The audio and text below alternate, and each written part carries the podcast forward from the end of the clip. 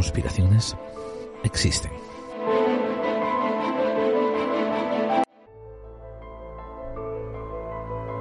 Buenos días, buenas tardes, buenas noches amigos.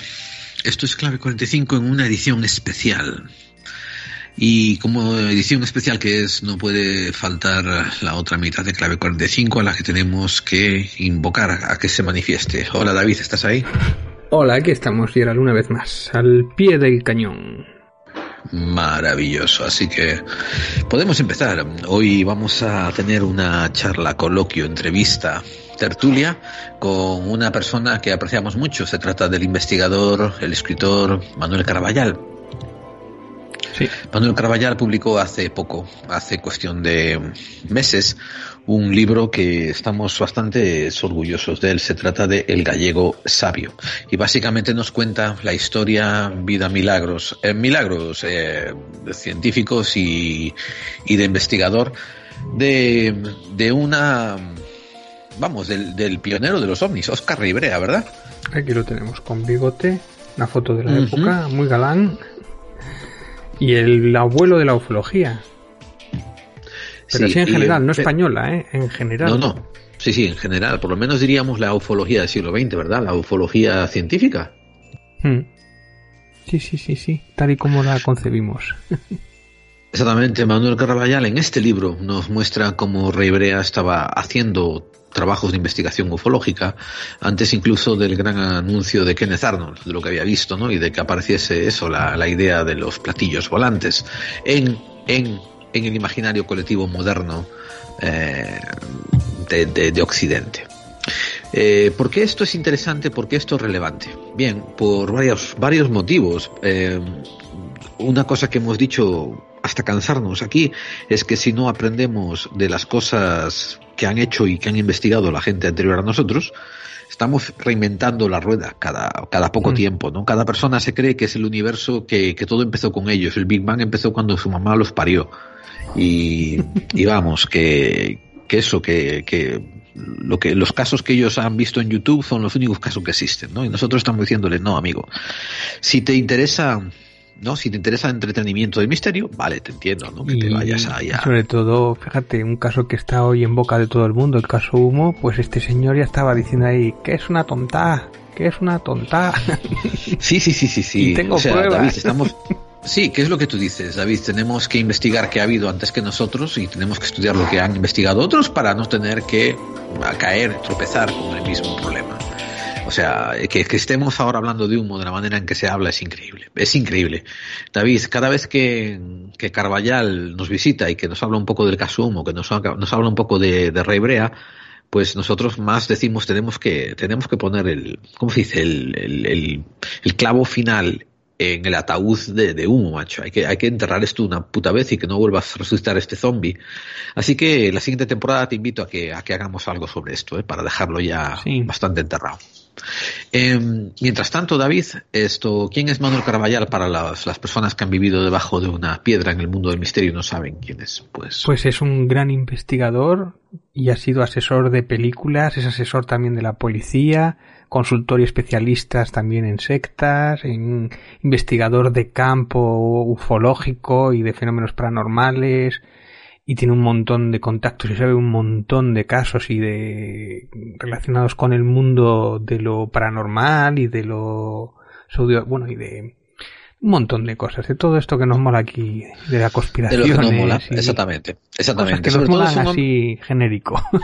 sobre todo es un hombre que va allá donde la verdad lo lleva y descubre lo que tiene que descubrir y dice las cosas como las que tiene que decir. Es, también es el director y el promotor del fanzine más antiguo en existencia eh, sobre el estudio de fenomenología extraña, que es el ojo crítico. El ojo crítico está disponible en las redes, pueden descargarlo gratis eh, gracias a la generosidad de, Manu Carballal.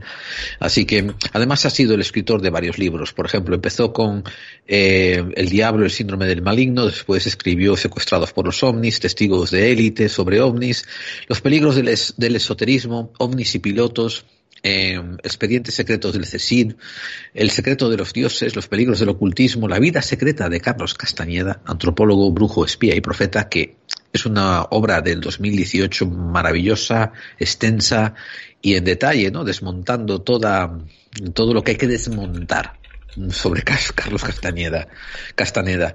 Y después publicó mm, su, serie de cuadernos de campo, que son maravillosos. Los, los cuadernos de campo, eh, David y yo tenemos la colección, yo la tengo casi entera, seguro que David hasta la tiene más entera. Todos, yo los tengo y, y, espero con ansia el número 10 y fantástico. Y el de Carlos Castaneda lo mismo, que es un tocho, pero un tocho maravilloso. O sea que el de Warp, también Warp, este que es otro de los versos sueltos, que es otra de estas colecciones, también que es para mí es un cuaderno de campo uno más, el de WAP que vino aquí, ¿te acuerdas que vino aquí a hablarnos también? Sí, sí, claro. Y el de Megas, por cierto, que de cuadernos de campo es de los más vendidos y más, más reclamados también, el de Megas. Claro. Poca gente habla escrito sobre Megas, bueno, pues Manu Carballal, como buen gallego, hizo un libro fantástico sobre ellas. Y su última obra es El gallego sabio, como nosotros estamos publicitando. Así que, venga, sin más vuelta de hoja, vamos a abrir las puertas de los estudios de la calle Skype. Vamos a traer aquí a mano y vamos a empezar a hablar en esta temática. Como, ve, como veis, hemos, hemos titulado el programa de una manera un tanto peculiar. Eh, estoy inclinándome, ¿qué te parece, David, hacia la caída de los condenados? ¿El qué? La caída de los condenados como título de programa. La ah. caída, ¿no? La caída que, es que suena tan suena tan la caída suple el asunto de defenestrados, del misterio, ¿no? Y condenados es una referencia a Charles Ford por su libro de los condenados. Sí, pero me suena así tan Lovecraft o tan... Yo, me está hablando de un relato, me está hablando de un nombre como... Bueno, pues no sé, como podcast, como nombre no sé si reclamará... En plan, a ver, si quieres llamar la atención será... Nos cagamos en todos los magufos o algo así, entonces igual eso llama a alguien. Pero igual, igual al revés, igual hay que los magufos. Igual es la verdad sobre el misterio o, o tótems del misterio caídos en desgracia clickbait absoluto. Bueno mm, sí no sé claro yo tampoco soy muy bueno poniendo nombres eh pero pero algo así sí. Es que ese nombre puede sonar muy bien pero no sé si llamará no sé bueno a ver ya veremos ya decir no sé. Vale. Vale pues venga, vamos a invitar a Manu a que hable con nosotros y, va a haber mucho que comentar sobre este tema que, te, he dicho, ¿no? De, que, de que en el misterio hay mucha gente defenestrada. ¿Listo, David? Perfecto, adelante. Vamos allá. Emitimos 24 horas del misterio, 365 días al año para todo el mundo. Esto es Edenex, la radio del misterio. Síguenos desde www.edenex.es.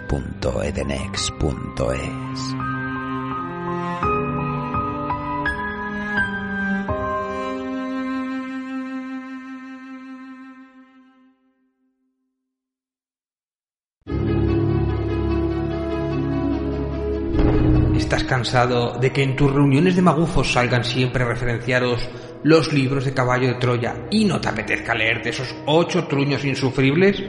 No te preocupes, David Santiso tiene la solución. Acaba de publicar bajo el sello de Guante Blanco Caballo de Cartón, un libro que parodia al libro que a su vez copió al libro de Urantia. Y ocurre más o menos lo mismo, pero sin las partes aburridas y en clave de parodia y sobre todo con un orondo matemático friki conspiranoico de protagonista que es capaz de ver los unos y ceros de esta Matrix en el tercer Red Bull de litro. Porque este libro, todas las conspiraciones existen. Bueno, todas, todas no. La de la Tierra plana es demasiado estúpida. Caballo de cartón, con prólogo de Oscar Fábrega, pa' tu cuerpo moreno. Tus reuniones magufas ya no volverán a ser lo que eran.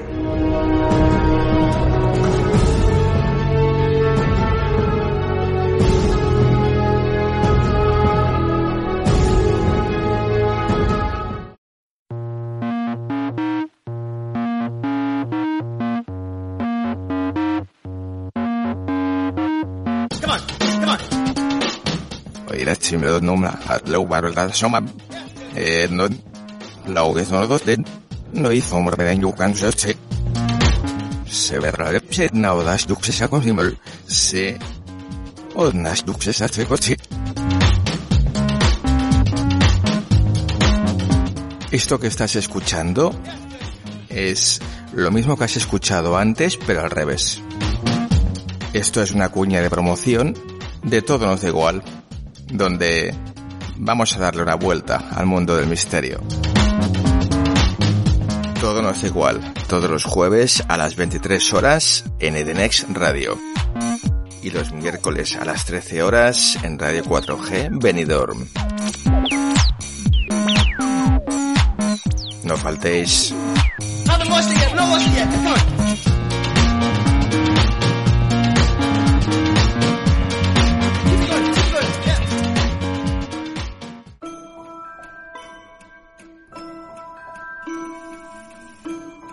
Antes de que hubieras oído sobre la Atlántida, antes de que oyeras hablar sobre Roswell, Renderslam o Manises, antes de que te interesara el Bigfoot o el hombre polilla, otros ya habían investigado y escrito sobre los fenómenos extraños. Los grandes como Jung, Vallée, Charles Force o John Keel todos aportaron información que avanzó la investigación de lo fortiano y lo paranormal. Ahora los puedes recuperar y volver a leer gracias a Reediciones Anómalas, la editorial dirigido por Pablo Vergel, que reedita con pasión y rigor todos los libros ya fuera de circulación que deberían ser parte de tu biblioteca del misterio. Operación Caballo de Troya, de John Keel, el mensaje de otros mundos de Pons Prades, Emisario del engaño de Jacques Vallée, Abducidos de John Mack. Y el libro secuestrado, Pacto de Silencio del gran Andreas Faber-Kaiser. Estos y muchos más los puedes encontrar en Reediciones Anómalas. Visita su web en www.reedicionesanómalas.com y apóyalos en tus redes sociales. Porque si no aprendemos de los clásicos, estamos condenados a no emerger de las tinieblas.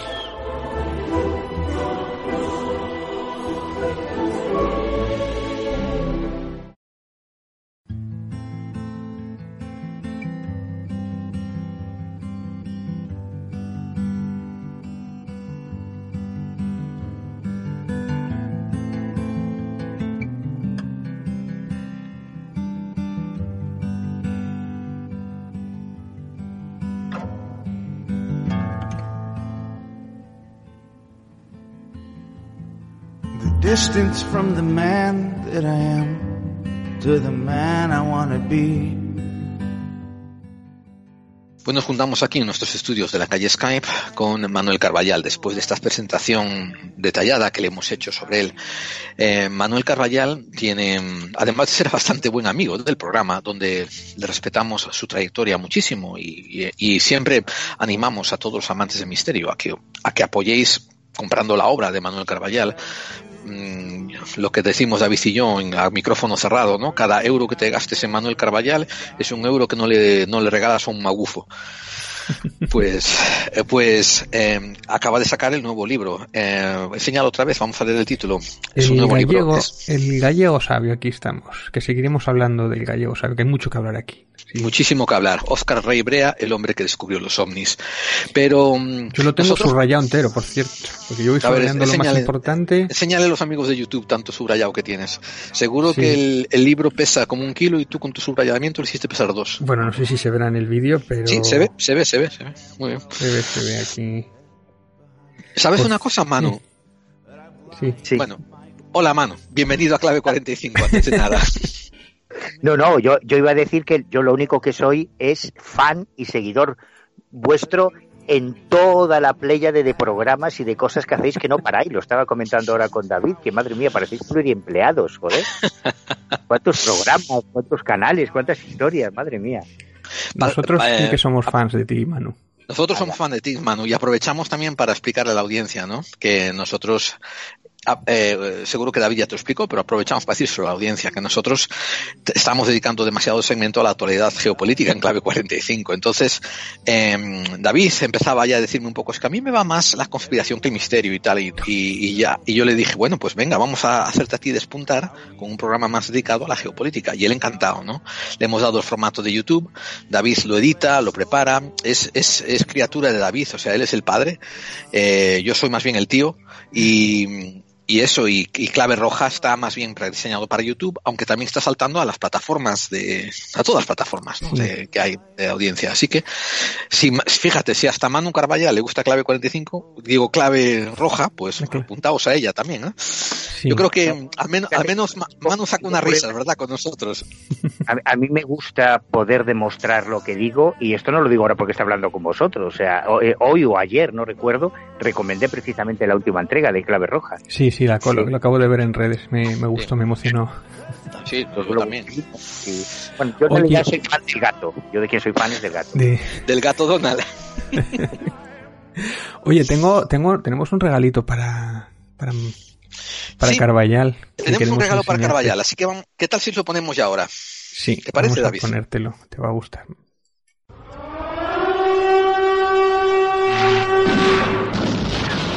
Estando yo al mediodía en el búnker, cazas alemanes y rusos luchaban en la vertical. Mis compañeros de la División Azul, siete en total, gritaron varias veces mi nombre. No hice caso de los gritos, pues pensé que se trataba de algún aparato que caía. Pero cuando salí por fin, minutos después, los siete estaban haciendo comentarios muy excitados, que mucho más arriba de los aparatos que combatían, se presentó un objeto plateado y de forma circular que, a pesar de la mayor altura, tenía un tamaño muy superior al de los otros aviones combatientes, que dio dos o tres vueltas sin desviarse mucho de la vertical y que de repente, con una velocidad fantástica, se alejó hasta desaparecer. Para los divisionarios, todavía no existía el concepto platillo volante. Este es un extracto del libro El gallego sabio, el abuelo de la ufología, mucho antes que Kenner Arnold, escrito por Manuel Carballal.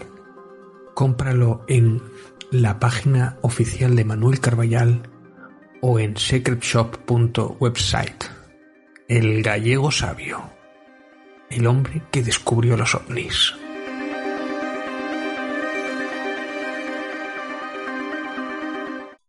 Ahí está. Ay, muchas gracias, joder, qué detallazo. Tenemos cuña nueva que va a sustituir oh. los cuadernos de campo por un rato, mano. Ya te mandaré una copia del, del archivo por si lo cuelas ahí en el Centinela del Misterio o en algún lado si lo quieres colar. Ay, si puedo, yo cantado. A mí no me llaman de muchos sitios, pero bueno, me, me, muchísimas gracias. Me, me ha hasta emocionado y todo pensar en, en Oscar Rivera contando esto que tuvo que ser una experiencia alucinante en 1943. Uh -huh. Cuatro sí, años sí. antes de que se inventasen los platillos volantes. No, no, es alucinante el tema. David, es, David es uno de esos creativos que está muy infravalorado, el tío. La hostia. a mí no me llaman de productoras todavía. Estoy esperando que me llame alguna, a ver si me hace caso a alguien. No, date tiempo, macho, date tiempo, que yo he tardado mucho que me llamen de algún sitio, ¿eh? Sí. Que llevo mucha carretera, yeah, muchas suelas, zapatos gastadas. Oye, hablando de mucha carretera, Manu, ¿me permites que te, lance una pregunta un poquito personal? Porque, ah, yo que sé, aquí nos gusta conocer más a la gente que admiramos, ¿no? Y, tal. Y la pregunta personal que tiene que ver es, eh, tú que eres una persona que tiene una buenísima trayectoria de investigador de campo, de hecho, casi te has convertido en investigador de campo por excelencia, eh, tú has tú no tienes pelos en la lengua a la hora de desmentir, falsedades y cuando descubres una patraña, pues lo expones, ¿no? Eso te ha acarreado muchos problemas profesionales, Manu. Hombre, profesionales no, porque yo, como nunca he vivido del misterio, es mi pasión, es mi, mi afición, yo tengo mi curro y, es lo que me da dinero para pagar la gasolina, los hoteles y, para dedicarme a, lo que realmente me gusta, que es la investigación pero sí en el campo del misterio eh, muchos no todos todos o sea yo recuerdo además eh, como el cuaderno de campo 10 probablemente va a ser el más autobiográfico de todos estoy recordando muchas cosas que ocurrieron que mucha gente no recuerda, y, acabo de encontrarme con un artículo que yo publiqué en 1997 en El Ojo Crítico, que era un puto fanzine de mierda, fotocopias, una cosa cutre y salchichera, ¿no? Hmm. Y que creó un tsunami en el mundo del misterio, un artículo que se llamaba La prostitución del periodismo paranormal, que simplemente era una reflexión en voz alta de eh, en qué se estaba convirtiendo el mundo del misterio en 1997. Y entonces hablaba de las revistas especializadas, de los programas de televisión. Tú tendrías malamente 20 años de aquella, ¿no? Hostia, pues sí, pues no, me acuerdo, era muy pequeño, era muy joven. Y, y, digo que se montó una tremenda porque automáticamente me vetaron cuando digo vetaron, no es una teoría conspiranoica, es que, mm, por ejemplo, Santi Camacho me mandó una carta firmada por él diciendo que ya no mandase más artículos a la revista Enigmas porque le habían obligado. Además, Santi vino llorando, fue, nos reunimos en un café y té, me acuerdo, estaba Bruno Cardeñosa, y, y decía que lo sentía mucho, pero que él era el responsable de la redacción en ese momento y que tenía que haber mandado esa carta. Recuerdo a Enrique de Vicente. Una pregunta, pero ellos no publicaron esa ese artículo tuyo, ¿no? Del Ojo Crítico. Ese artículo salió en el Ojo Crítico, nada más. Nada más. Lo que pasa es que, claro, ahí hablaba de, de que me daba mucha pena eh, ver cómo las revistas de misterio con las que yo había crecido y creyéndome todo lo que salía, se habían convertido en un catálogo de productos, ¿no? Y, y se potenciaban los misterios de Egipto solo para vender los viajes esotéricos de Manuel Delgado. O se potenciaba, mm, claro, Jiménez del Oso sacaba pantáculos, pantáculos para protegerte del mal de ojo y traer suerte y tal. Jiménez del Oso, que era Dios. Entonces era una reflexión que decía que yo entendía que los jóvenes, que somos muy idealistas, siempre, todas las generaciones, no hablo solo de la mía, claro, empiezas a perder el, idealismo cuando tienes que pagar una hipoteca, tienes que pagarle el dentista a los niños, tienes que pagar no sé qué, empiezan las responsabilidades y entonces el misterio se va convirtiendo en algo comercial, en un modus vivendi, que yo creo que ese es el, gran problema. Y entonces aquel, aquel artículo fue una, fue una barbaridad. O sea, yo durante muchos años, un poco como ahora, pues ya no, no podía ir a ningún congreso, no podía publicar ninguna revista, no podía aparecer en ningún programa, y no me invitaban a ningún lado. O sea que por ese artículo que apareció en tu fanzine te cerraron todas las puertas profesionales por un tiempo. Sí, sí, y además recuerdo, bueno, profesionales, profesionales no, porque La, gente no sabe que la inmensa mayor, o sea, yo me enteré de que pagaban en las revistas, esta es una anécdota muy buena que la esta, esta me la sé, sí, sí. Cuéntala, por favor, cuéntala empecé a publicar en la revista Karma 7, que era la revista decana de, de estos temas, en 1985, que se hice pronto, ¿eh? Mandamos un articulito, el grupo de chavalines que de mi barrio, que habíamos liado para irnos a hacer psicofonías y buscar ovnis y tal, y, y, se ve que a Ramón Plana, el director, le gustó y lo publicó además con un, con un preámbulo muy elogioso porque más que un artículo periodístico, porque yo no soy periodista, era un informe de una investigación que habíamos hecho en los exorcismos que se hacían en, la parroquia del Corpiño. Y a partir de ese, de ese número, yo llegué a publicar hasta tres artículos en el mismo número de Karma 7. O sea, no, no llegó al nivel de Moyano en más allá, pero casi hacía media revista. Y claro, y yo publicaba, yo mandaba, mandaba, generaba mogollón de contenidos porque éramos muy activos y un día, claro, yo conocí a Javier Sierra en el 80, o sea, empezamos a escribirnos en el 86, nos conocimos en el 87, esto debió ser en el año 88. O sea, yo llevaba tres años publicando en Karma 7 y un día Javi me dice, joder, hermano, qué guay, voy a poder ir a verte a Coruña y tal, porque me ha llegado el cheque de Karma 7. Le digo, ¿cheque? ¿Cómo cheque? ¿Qué cheque? Claro, el cheque por los artículos. Pero a ti te pagan. Y me dice, claro, a ti no es que no sabía que pagaban. Así es como me enteré yo de que pagaban. Y luego, bueno, yo, publiqué cientos de artículos en Más Allá, cuando fue la famosa crisis que hicieron suspensión de pagos, se, se montó una especie de cooperativa para demandar a Más Allá porque habían dejado cientos de artículos sin pagar. Y yo no entré, yo no entré en esa cooperativa, yo no quise, no pedí nada, no quise cobrar nada, porque yo no, no escribía para cobrar.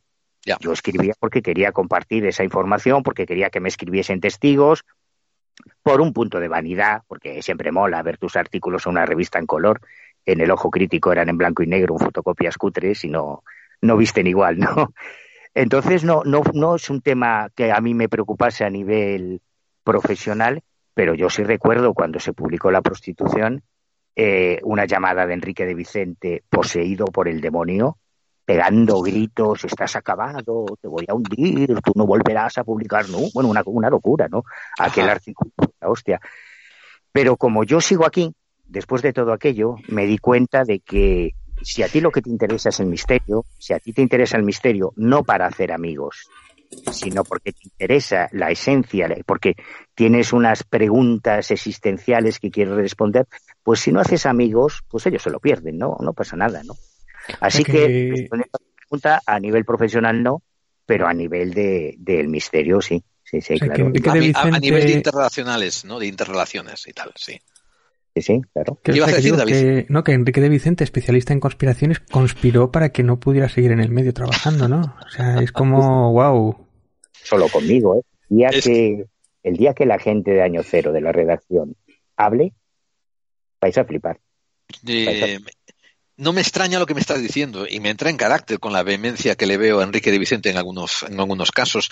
De hecho, aquí, aquí entre nosotros, que no nos oye nadie, pues comentaré que a mí siempre me llamó la atención como Enrique de Vicente por allá por el 2016, 2017, pues cada dos por tres que le ponías, le parabas la oreja, lo escuchabas lo escuchabas diciendo yo he estado investigando cosas y tal y empezaba a hablarte de teorías cuanoneras y esto estoy hablando del 2017, ¿eh? de 2017-2018, y que va a haber un gran movimiento esotérico que va a cambiar el mundo y no sé qué. Yo diciendo, esto, esto apesta cuanón y tal. Y ahora, ahora, ¿no? Que se destapa el meollo, que, que hasta Alex Jones renuncia a QAnon, ahora él, él sale en cuarto milenio diciendo, no, es que QAnon era una pérdida de tiempo y no sé qué, con la misma vehemencia, ¿no? En que antes te vendía otro, la otra parte del pollo. ¿Olía a QAnon o olía a Forchan? Porque igual era, igual era casi eso. Bueno. Sí, bueno, bueno, bueno. Eso, eso, eso, es que quería dar estas pinceladas, ¿no? Que, que Manu nos acaba de decir, como una persona a la que yo considero realmente bastante imparcial. Manu, eh, yo considero, por lo que he seguido de tu obra y de tus escritos y tus artículos y el ojo crítico, ¿no? Y tal, yo veo te veo a ti una persona que vaya a donde la verdad te lleva, ¿no? Y, si te toca a alguien decirle, mire, señor, esto, eso que me está usted vendiendo, ¿no? Pues no es comestible, pues, pues yo creo que por lo que te he visto en varias ocasiones de manera diplomática, si lo tienes que decir, lo dices. Em, eh, Gerard, yo, yo creo que estos temas son muy importantes. Para mí son lo más importante de mi vida. Y yo, sí hace, cuando hablamos de las meigas, yo os comenté que mi madrina se suicidó por culpa de la mierda de la, escritura automática. Y he conocido muchos casos dramáticos de gente que, por creerse demasiado estas historias, pues ha terminado muy mal. Entonces, yo no consiento, yo no permito, es que no paso ni una. Me dicen que soy un radical, que soy un extremista, bueno, lo que tú quieras, pero a mí no, yo no, no te consiento que por vender unos ejemplares más o, por tener unos likes o por tener unas descargas más, cuentes una milonga sabiendo que es mentira, pero que a alguien le puede joder la vida, porque te va a creer, porque a lo mejor te cree y eso tiene entonces lo bueno que tiene yo creo que de toda mi generación lo, lo, que nos llamaban la tercera generación el único que nunca trabajó en una redacción de una revista y tal fui yo. Yo siempre fui a mi bola. Yo tengo mi, mi, mi, ojo crítico, hago mis cosillas, me autoedito mis libros y voy a mi bola. Y no me meto con nadie, pero no me quiero nada. Como no le debo nada a nadie, yo a mí me preguntas y si me preguntas corres el riesgo de que te responda. Entonces, coño, pues no me preguntes. Pues ¿Para qué? Esa es, la, esa es la respuesta de por qué precisamente no estás en todos los medios siendo el investigador más importante o de sí, yo es que tampoco conozco otros, no lo llevan, tampoco llevan a otros, ¿no? Pero que por eso Manuel Carvalho no está en, en prime time o al lado de Iker o al lado de, de otros eh, del misterio, ¿no? O tótems del misterio yo, yo me imagino que cada uno tiene su, que es normal, o sea, tú quieres trabajar con gente con la que te sientas cómoda y gente que no, em, yo, yo ya no te digo yo que yo soy mierdecilla, yo soy un pringao, pero que David Cuevas no tenga un programa de radio a nivel nacional siendo el mejor, para mí, en mi opinión, el mejor entrevistador y el mejor profesional de la radio con diferencia, es, porque eso me lo han dicho a mí, ¿eh? y no hace mucho, me, me lo decía Lorenzo Fernández. No, no, con Cuevas nada, porque es conflictivo, porque Cuevas no se calla nada. Y Cuevas yo entiendo que es difícil de, de trabajar con él, porque Cuevas te dice las verdades. Y hasta a mí, que lo quiero con locura, a mí hay veces que me incomoda cuando me, me, saca las vergüenzas y me dice, macho, pero esto está lleno de faltas de ortografía, es que esto es una mierda, es que esto no sé qué. Digo, oye, tío, joder, no me humilles, vale, dímelo, pero respétame un poco que somos colegas. Entonces, David es, es una fuerza de la naturaleza que tiene el, eh, comete el terrible pecado de decir lo que piensa.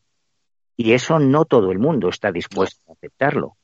Entonces, ¿para qué vas a tener a un tío que te va a sacar las vergüenzas y te va a decir cuando cometes errores si puedes tener a una docena de palmeros que te digan que eres el Claro. más grande, el más guapo y que el, me- el que mejor habla? Bueno, es normal, es la naturaleza. Pero, mi- pero yo, mira, yo pienso un poco al revés. Yo, yo a mí me gusta que haya gente que te diga las verdades, o sea, que te diga las cosas tal y cual son sin... Porque a veces si no, no te enteras, o no las sabes, o no las detectas. O sea, yo creo que es muy importante eso. Tú eres inteligente. No todo el mundo que está dirigiendo un medio lo es. Doy, doy fe de ello. Lo inteligente de verdad es tener a alguien que te baje un poco del pedestal y que te diga de los errores que cometes. Es que eso es lo inteligente, eso es lo que deberías agradecer. Pero no, no todo el mundo lo ve así. Sí, doy fe de ello de que David, uf, David ahí tiene mucha caña, muy, mucha inteligencia y mucho, mucha clase el tío. Em, pero lo mismo, eh, eh, fijar, cuando digo David, hablo de los dos David, ¿eh? David Santizo y David Cuevas, los dos. Eh, em, oye, pero esto me lleva un poco a la relación, por ejemplo, Rey Brea y Rivera, ¿sabes? Estoy viendo aquí algo de paralelismos acerca de esto del culto de la personalidad y, ser palmero o no ser palmero, ¿no? No, Manu. Bueno, desde luego Ribrea nunca lo fue, porque además Ribrea eh, en sus cartas, él, claro, siempre insistía mucho en que no debería haber un, un interés crematístico en el estudio de los ovnis. Y eso no existió hasta principios de los 70. En 1969 se organiza en Galapagar la primera reunión de investigadores. A partir del 70 empiezan a crearse los primeros grupitos y los primeros congresos. Y ya no es solo una cuestión económica, porque la revista, hasta el año 72 no aparece Karma 7, que es la primera revista especializada, digamos, en periodismo del misterio, tal y como hoy lo entendemos, pero ya empieza el otro gran peligro que tiene el protagonismo del misterio, que es la vanidad, que es mucho peor que el lucro, porque en realidad estos temas no dan un duro, piense lo que piense la gente, no, o sea, todo el dinero que dan ya se lo lleva Iker Jiménez, ya no queda para nadie más, no hay más pasta para repartir. Así que eh, el problema es la vanidad.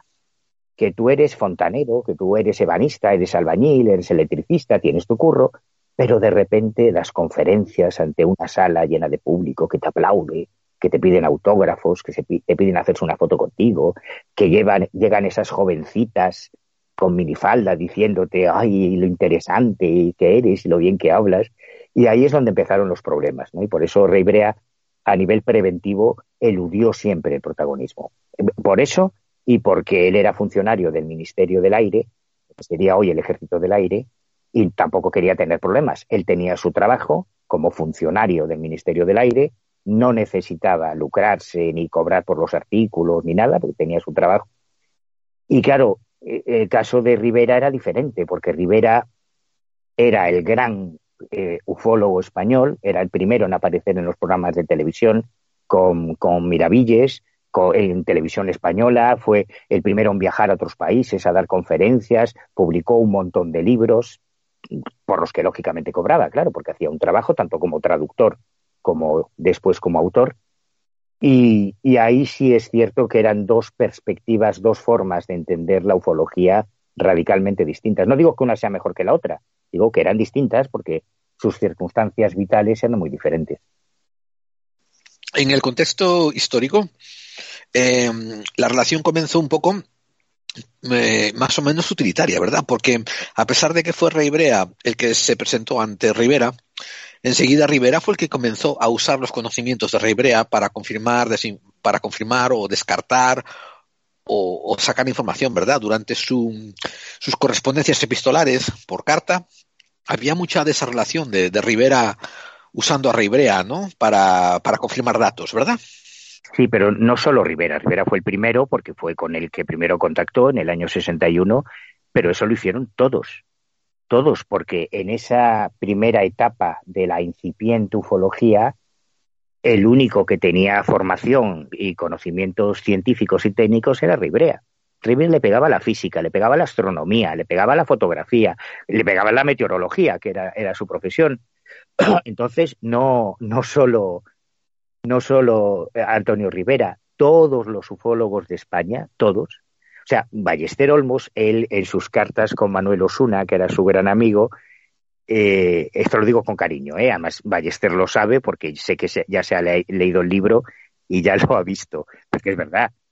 Eh, le decía a Osuna, joder con el niño este, porque Ballester era muy joven en aquellos años, todo el puto día mandándome casos para que le dé el informe meteorológico, para que le haga una evaluación física, cuando, cuando estaba escribiendo la gran enciclopedia de los encuentros cercanos con ovnis, Ballester, toda la información meteorológica, y son miles de casos, se la daba Ribrea.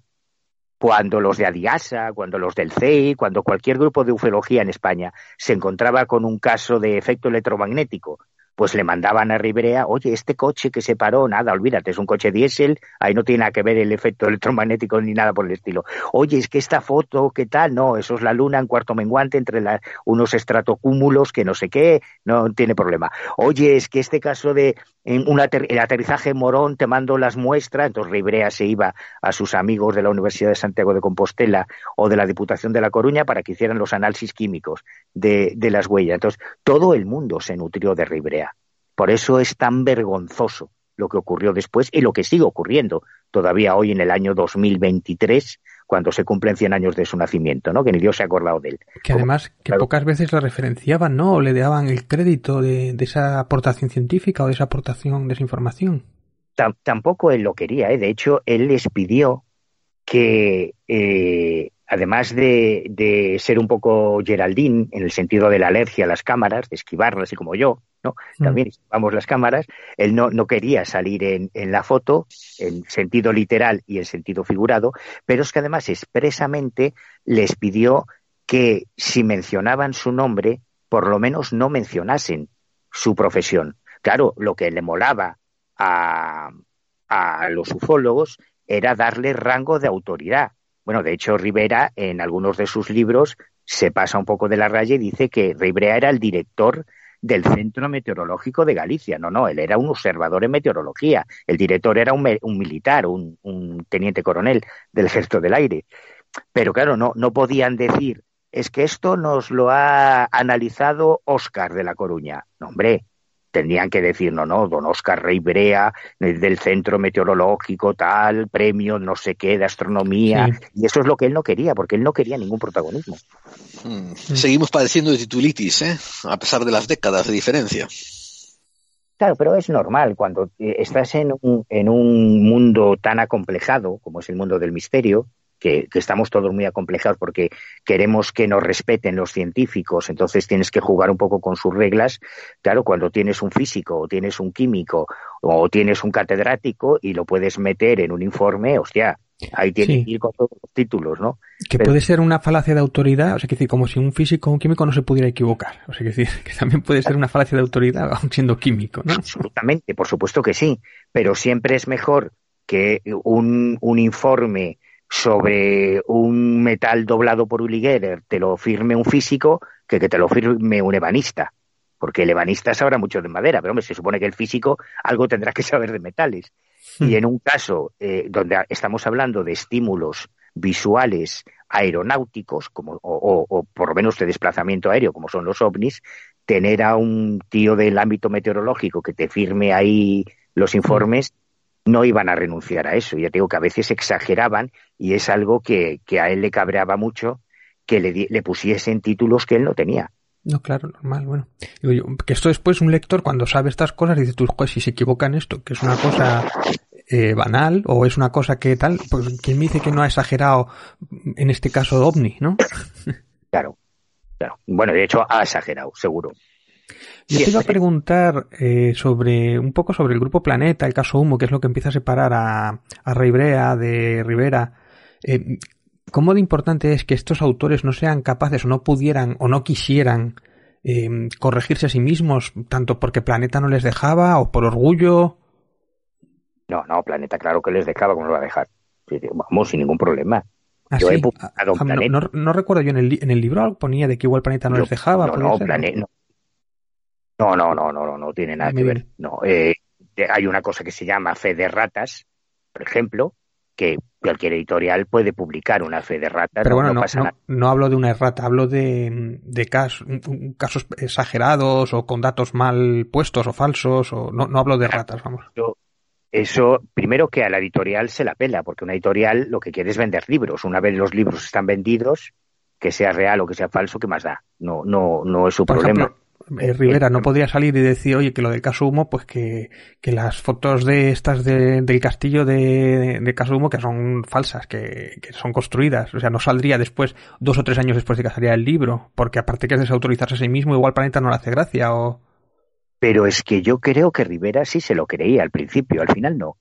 Pero yo creo que al principio sí se lo creía. De hecho, no hace mucho, y para mí es un testimonio muy valioso, eh, no hace mucho eh, Vicente Pérez Baeza, que fue un directivo del CEI, del Centro de Estudios Interplanetarios, fue la primera gran organización de investigación OVNI que se, que se creó en España en 1958, eh, y que es poco sospechoso de ser un magufo, de tener intereses, porque el CEI siempre ha sido el máximo representante de la ufología crítica y de la ufología científica en España, pues él eh, está escribiendo sus memorias eh, de toda su vida.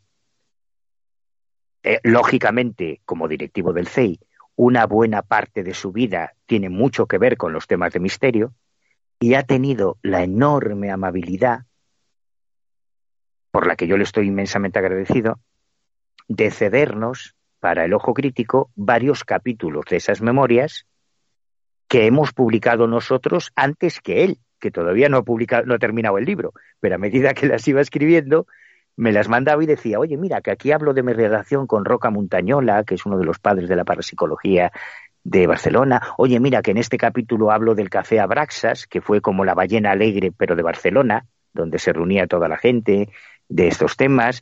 Oye, que aquí hablo de Antonio Rivera. Y, y en el capítulo de Antonio Rivera, que fue el tema de portada del Ojo Crítico número 93, quiero recordar, esa es la, la historia de Óscar Rivera como nieto adoptivo, digamos, de Antonio Rivera, ¿no? Y cuenta ahí un episodio muy, muy cruel de la historia de Humo, que es aquella historia del refugio en el que tenían Mm. que refugiarse los seguidores de Humo cuando ya iba a estallar la guerra de los seis días, el fin del mundo y tal. Y entonces él recordaba cómo Antonio Rivera le llamó y le dijo, oye, coge a tu novia, prepara una maleta, no le digas a nadie a dónde vas, te voy a dar unas coordenadas, porque realmente Rivera en aquel momento todavía creía en lo de humo. Luego ya, eh, en los años 80, cuando llega todo y se descubre todo el pastel de Jordán Peña, yo estoy seguro de que él se dio cuenta de que todo era mentira, pero claro, llevaba publicados, no sé si una decena o una docena de libros sobre humo. ¿Con Claro, qué cara? Pero yo me refiero sobre todo a las fotos. Por ejemplo, cuando Oscar le manda las fotos, o sea, le devuelve las fotos diciéndole que son un trucaje y el otro no lo quiere creer. Las de San José de Valderas, ¿no? Sí. Ajá. Pues yo quiero pensar, quiero pensar por el cariño que, que le tengo a Antonio, aunque alguno no lo crea, eh, porque a mí siempre me trato muy bien, Rivera, yo no tengo nada a nivel personal contra él. Yo quiero pensar que, que tanto él como sobre todo por encima de él, Farriols, Farriol fue un convencido hasta el final. Farriols, además de ser el gran Paganini, el gran pagafantas de humo, le sacaron pasta, millones, millones de pesetas por todos lados.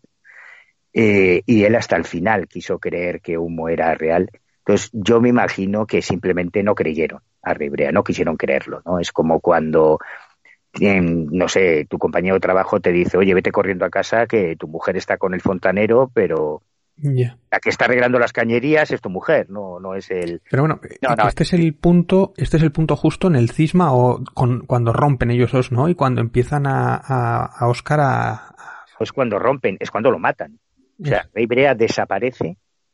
Rey Brea es absolutamente ninguneado, es erradicado de la comunidad ufológica en 1973, cuando Antonio Rivera y Rafael Farriols publican eh, un caso perfecto en Plaza y Janés y le dedican un capítulo donde lo despedazan, que además eh, lo bueno de del libro del gallego sabio es que todo está ordenado cronológicamente. Sí, eso es cierto. Vas viendo año a año qué es lo que ocurre. Y vas viendo año a año y libro a libro cómo en toda su obra previa Rivera se refiere a Óscar Rivera como el gallego sabio, como el, tío, su gran colaborador, como el tío que resolvió este caso, como la gran fuente de información, la eminencia, el gran...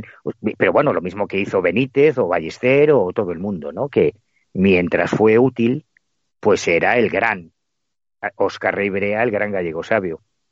Y cuando, explica un caso perfecto, lo defenestran, dicen que no tiene titulación, que un poco menos que un paleto, y a partir de ese momento Rivera desaparece. Pero hasta tal punto que en un libro posterior Antonio Rivera dice que Rey Brea murió en 1973, no solo alegóricamente, sino que palmó en el 73, y a partir de ahí, en los libros de historia de la ufología modernos, de autores tan poco sospechosos como Nacho Cabria o como Matías Morey, los historiadores de la ufología española, ponen que Rivera murió en el 73, Rivera murió en el 77, vivió cuatro años, no mucho más, pero vivió cuatro años más.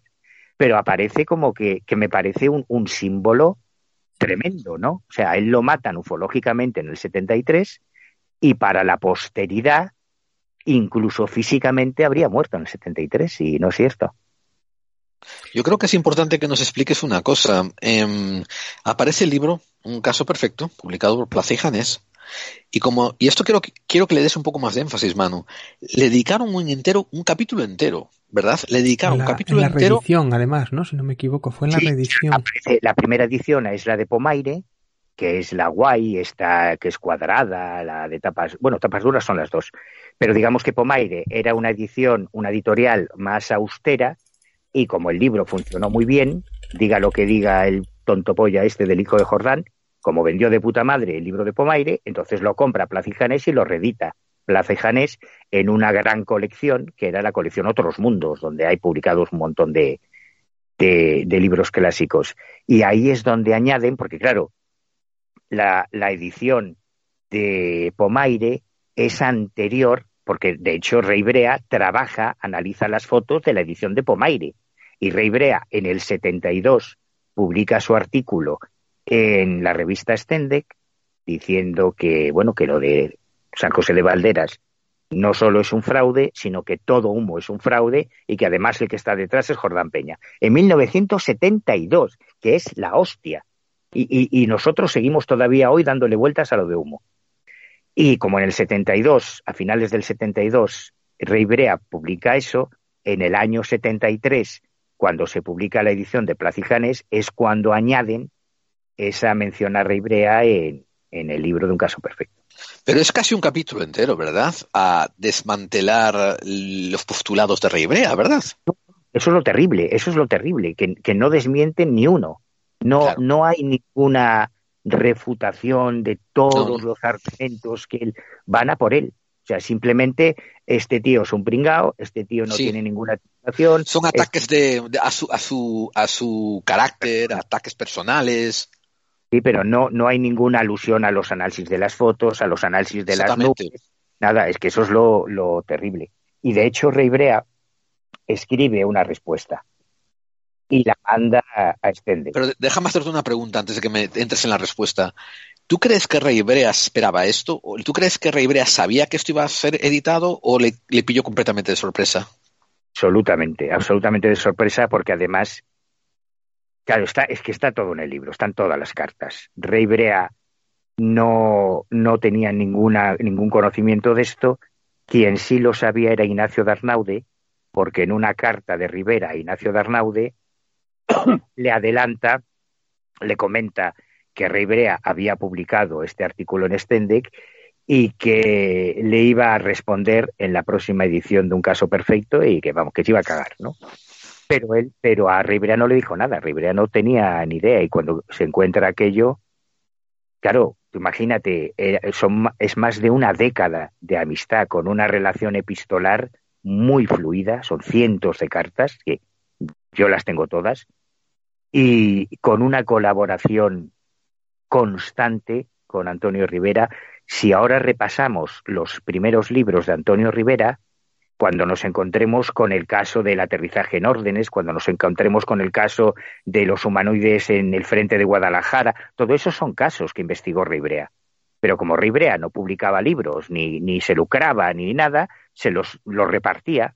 Y hay un montón de casos publicados por Ballester o publicados por, por Rivera por Benítez que son investigaciones de Oscar Ribrea. Todo eso era útil en ese momento, pero cuando cometió el pecado de contradecir a lo que en aquel momento era una verdad ufológica, que era humo, pues recibió el castigo, a mi juicio, desproporcionado. Pero no, no se lo esperaba, para nada. De, hecho, es muy conmovedor ver cómo se gesta, que también, como, como en el libro está toda la cronología, está todo contado ahí, mm. cómo hay, hay una reunión de, de ufólogos en Madrid en el año 71, organizada por el Centro de Estudios Interplanetarios y la Asociación Eridani. Rey Brea asiste a esa reunión y allí conoce a Joan Cresel, que era el editor de Stende. Se, supone, porque claro, yo tengo los artículos que se publicaron en, aquella época y las cartas. No, no, no sé lo que ellos hablaban a título personal, ¿no? Pero me imagino que en algún momento de esa reunión, cuando van a comer, cuando van a tomar un café, salen a echar un pitillo, pues debió salir, surgir el tema de humo. Y entonces, imagino que Rey Brea le comentó a Cresel que él había estado investigando eh, las fotos de Valderas y que eran un fraude. Y entonces Joan Cresel, esa carta sí está incluida en El Gallego Sabio, escribe a Rey Brea para pedirle que haga un artículo con sus investigaciones sobre Valderas para la revista Stende. Y es, es que es conmovedor ver cómo Oscar Ribrea duda porque dice, joder, si yo publico esto, va a perjudicar a mi amigo Antonio Rivera. Y entonces pide, pide consejo y escribe a Ignacio Naude, escribe a Osuna, que están las cartas ahí. Oye, macho, ¿qué hago? Los de Stendek me están pidiendo que publique esto, pero joder, es que esto va a perjudicar a la credibilidad de Antonio. Imagínate, cargarte el tema humo ahora. Hostia, tío, pues a ver lo que haces. Y entonces él le responde a Cresel que no, ni con seudónimo ni sin seudónimo, porque Cresel le ofrecía la posibilidad el artículo con seudónimo. Dice, no, no, ni con seudónimo ni, ni sin seudónimo, yo no quiero saber nada de esto. Y le dice que no.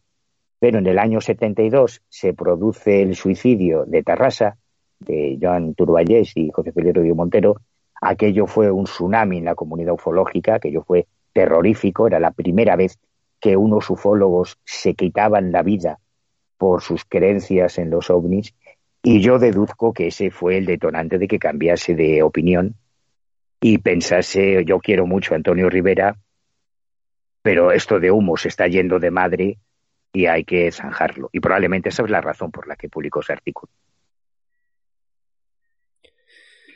Wow. sin embargo, hay una cosa curiosa que quiere decir que Oscar Vera no es que tuviera siempre la verdad absoluta. Eh, tú pones un artículo que él publica sobre que no cree que los americanos hayan llegado a la Luna y te pone un montón de información, un montón de cosas técnicas que claro, para alguien que no sea científico es imposible rebatirlo. O sea que cuando también tiene tanta, tanta información, cuando se equivoca es muy difícil quitarle la razón, ¿no? Y sin embargo, obviamente, pues sí, vamos, que sepamos sí que han ido a, la Luna, ¿no? O sea, como... Bueno, fíjate si estaba equivocado, que se fue a matar comunistas con los nazis en la Segunda Guerra Mundial. O sea, y aparte de eso, yo no, no admiro, yo no soy un fan de Oscar Rivera, yo te estoy contando un hecho histórico. Esto ocurrió así. Podía haber estado del otro bando, podía haber sido un comunista que estuviese luchando contra los nazis, seguramente vendería mejor eso hoy, ¿no? Pero es que no, y podía haber sido de Murcia, pero coño, es que era de La Coruña. Pues sí, ya está. pero, pero yo me refiero a que cuando un- una que- persona con, con formación científica utiliza todo eso eh, y para equivocarse, quiero decir, y además es lícito porque es un ser humano, puede, es- es- puede equivocarse, pero como está tan bien armado, desarmarlo es muy difícil, quiero decir, que también tiene ese peligro, ¿no? Para decir que no fuimos a la luna, me refiero, yo no sé cuántas veces habrá pasado eso eh, a lo largo de la historia, sé que ha pasado muchas veces. Mira, Científicos equivocados y como son autoridad, hay, una frase que a mí me encanta que atribuyen a, Albert Einstein, aunque sospecho que no suya, porque todo el mundo atribuye todo a Einstein, algo así como que solo el que no intenta nada nuevo no se equivoca. Si tú intentas algo nuevo en la historia, vas a cometer errores. Y si tú revisas la historia de la ciencia, hostia, todos los padres de nuestro conocimiento científico metían cagadas brutales. Los padres de la astronomía hacían horóscopos. O sea, macho, que Kepler hacía horóscopos, que, que las cerillas con las que tú te enciendes la pipa o un el fósforo lo descubrió un tío que buscaba la piedra filosofal. Newton, que es el padre del paradigma newtoniano, que es el paradigma de la física actual, creía en la alquimia y en la piedra filosofal y, y en los horóscopos y, en Y en la profecía. hicimos un programa, hicimos un Albert programa Einstein- sobre eso. Albert Einstein, que es la polla, que es el paradigma del gran científico, creía que el universo no se expandía. Carl Sagan creía en los marcianos cuando era joven. O sea, quiero decir, todos los grandes científicos, por definición, son curiosos y exploran terrenos, como hizo Ribrea, en los que no se había adentrado nadie antes. Entonces, es normal que se equivoquen, es lógico. Su grandeza está en la innovación, está en ser pioneros. Pero cuando llegan todas las generaciones detrás, van corrigiendo sus errores, no, no pasa nada, ¿no? Sí, Entonces, y- cometió muchos errores, no solo ese, cometió muchos errores. Y como tenía una gran formación científica, como bien dices, los documentaba muy bien, pero no, me- no mejor que Einstein cuando en sus cálculos decía que el universo no se expandía. Hola, soy Miguel Pedrero y estás Sí, pero bueno, que yo creo que lo, que les hace grande aparte es 45, con el estas son mis programa teorías, rebatirlas y cuando se demuestra que están equivocados lo aceptan, ¿no? Que Einstein se corrigió a sí mismo, le han corregido muchas veces y él lo aceptaba, ¿no? Y Oscar Bea, de hecho, le- en, en los- en el libro lo pones muchas veces. Yo mi información sobre humo es esta y estoy de- deseando debatirla. Intenta demostrarme o dame otros argumentos para que yo lleve la, para que si me llevo la contraria o para dame más documentación para ver si es verdad o no, ¿no? Era como la búsqueda, la verdad, el método científico aplicado directamente antes casi de que se supiera o de que se nombrara el método científico, ¿no? Es como La ciencia no es otra cosa, David. La ciencia es eso. Tenemos una imagen eh, en, el, en el mundillo este del misterio. Nos han engañado mucho y han conseguido que satanicemos la ciencia y el método científico. Y eso es un error. La, la ciencia, de la misma forma en que no todo el que te dice que es vidente ve una mierda, no todo el que te dice que es curandero cura nada, no todo el que te dice que es investigador ha investigado nada en su puta vida, y no todo el que te dice que es escéptico es un escéptico, es un negativista, que es otra cosa. Pero como hemos tenido ese lastre, sobre todo a partir de 1992, que es la fecha clave para, para el MEO, para el movimiento escéptico organizado, eh, han conseguido que dentro del mundo del misterio se satanice la ciencia como si estos tíos representasen a la ciencia y representan tanto a la ciencia como el Ku Klan a Jesucristo. Es que no, no tiene nada que ver porque ellos digan que son científicos. No, no es verdad. Y la ciencia es lo que nos permite conocer la realidad y el mundo en el que vivimos. Y los científicos, por, por definición, son humildes. Y cuando se equivocan, como en el fondo son ambiciosos de conocimiento, lo que quieren es que alguien le corrija para dar un paso más, para avanzar más en ese conocimiento. Pero eso es la ciencia, realmente. Yo me imagino ya el cuaderno número 10 dedicado al MEO, irónicamente, ¿no? ¿O qué? Hay, hay mucho protagonismo del MEO, sí, hay mucho. Uy, uy. Yo fíjate que le digo ayer al traer a alguien del MEO porque me interesa también su versión y tal, y lo, lo ultra escépticos, y, y me miraba así, me levantaba así la mirada y tal, yo, sobre todo, aunque sea para hablar de, de ¿cómo se llama? De, de estos medicamentos de... De alternativas, ¿no? Medicina Sí, alternativa. y medicina alternativa y toda esa mierda que... Y que, y que nos den su opinión sobre Manuel Carvallal, los del MEO. No, pero mira, también te puedes traer a alguien del Ku Klux Klan que tiene una entrevista interesante, ¿no? Como- Oh, sí, definitivamente. negros, como- Es que yo no, yo lo del Meo no los conozco mucho, por eso me interesa, me, me interesa su visión porque yo, eh, eh, claro, es como todo, yo no soy al 100%, pero digamos que en un 99% de lo que dicen me interesa mucho. Pero es verdad que yo siempre dejo la puerta abierta sí, porque sí. ha habido casos que la ciencia ha tenido que corregir, ¿no? Entonces, no hay que ser tan nazi a veces, pero bueno. Mira, justo estaba escribiendo sobre eso ayer. Eh, yo les he- cuando yo he tenido programas de televisión, yo les yo he invitado a Félix Ares de Blas, he invitado a Luis Alfonso Gámez, hasta 1993, en que empiezo a hacer Mundo Misterioso en la televisión de Galicia, y Mm. les invito a un programa con Uri Geller. O sea, tenían la oportunidad de sentarse con Uri Geller y decirle a Uri Geller a la cara todo lo que le dicen a la espalda. Y cuando llegó el momento de la grabación, viene mi productora toda histérica diciendo, oye, que es que no aparecen y no me cogen el teléfono. Pero ¿cómo no te cogen el teléfono? Claro, cuando se enteraron de que yo era el presentador del programa y que se iban a sentar con Uri Geller, porque ellos sabían que iban a un programa de la televisión de Galicia, ¿no? Pero cuando se enteraron de eso, simplemente no aparecieron. Entonces tuvimos que coger a Carliños Fernández, ponerle un traje, peinarlo, afeitarlo y sentarlo con François Brum y con un profesor de la Universidad de Santiago para llenar el puesto que dejaron los demás. O sea que te quiero decir que a mí me parece muy bien que los invitados, ¿eh? Es que yo voy a Qué grande, aquí Carlos una, Fernández. una pequeña confidencia. O sea, yo intenté traer aquí a, a, a Mauricio Schwartz, que además est- está en Gijón, que a mí me gusta mucho lo que dice y no estoy de acuerdo con todo lo que dice, ni mucho menos. De hecho, le mete mucha caña en política y tal. Pero me, me interesa mucho porque es un tío, me- joder, es un tío que tiene una sabiduría y tal. Y no vino, eh, agárrate, porque tuvimos a Bruno Cardeñosa y porque estabas tú por aquí también. O sea, algo me nombró, no, es que, bueno, Carballal, bueno, no sé qué, me dijo, Sí. y Bruno Cardeñosa, es que no sé qué. Oh, Lo- olvídate. hablamos, hablamos de Manu, algunos temas. Manu, tú, tú, tú, tú, no- tú cierras puertas indirectas.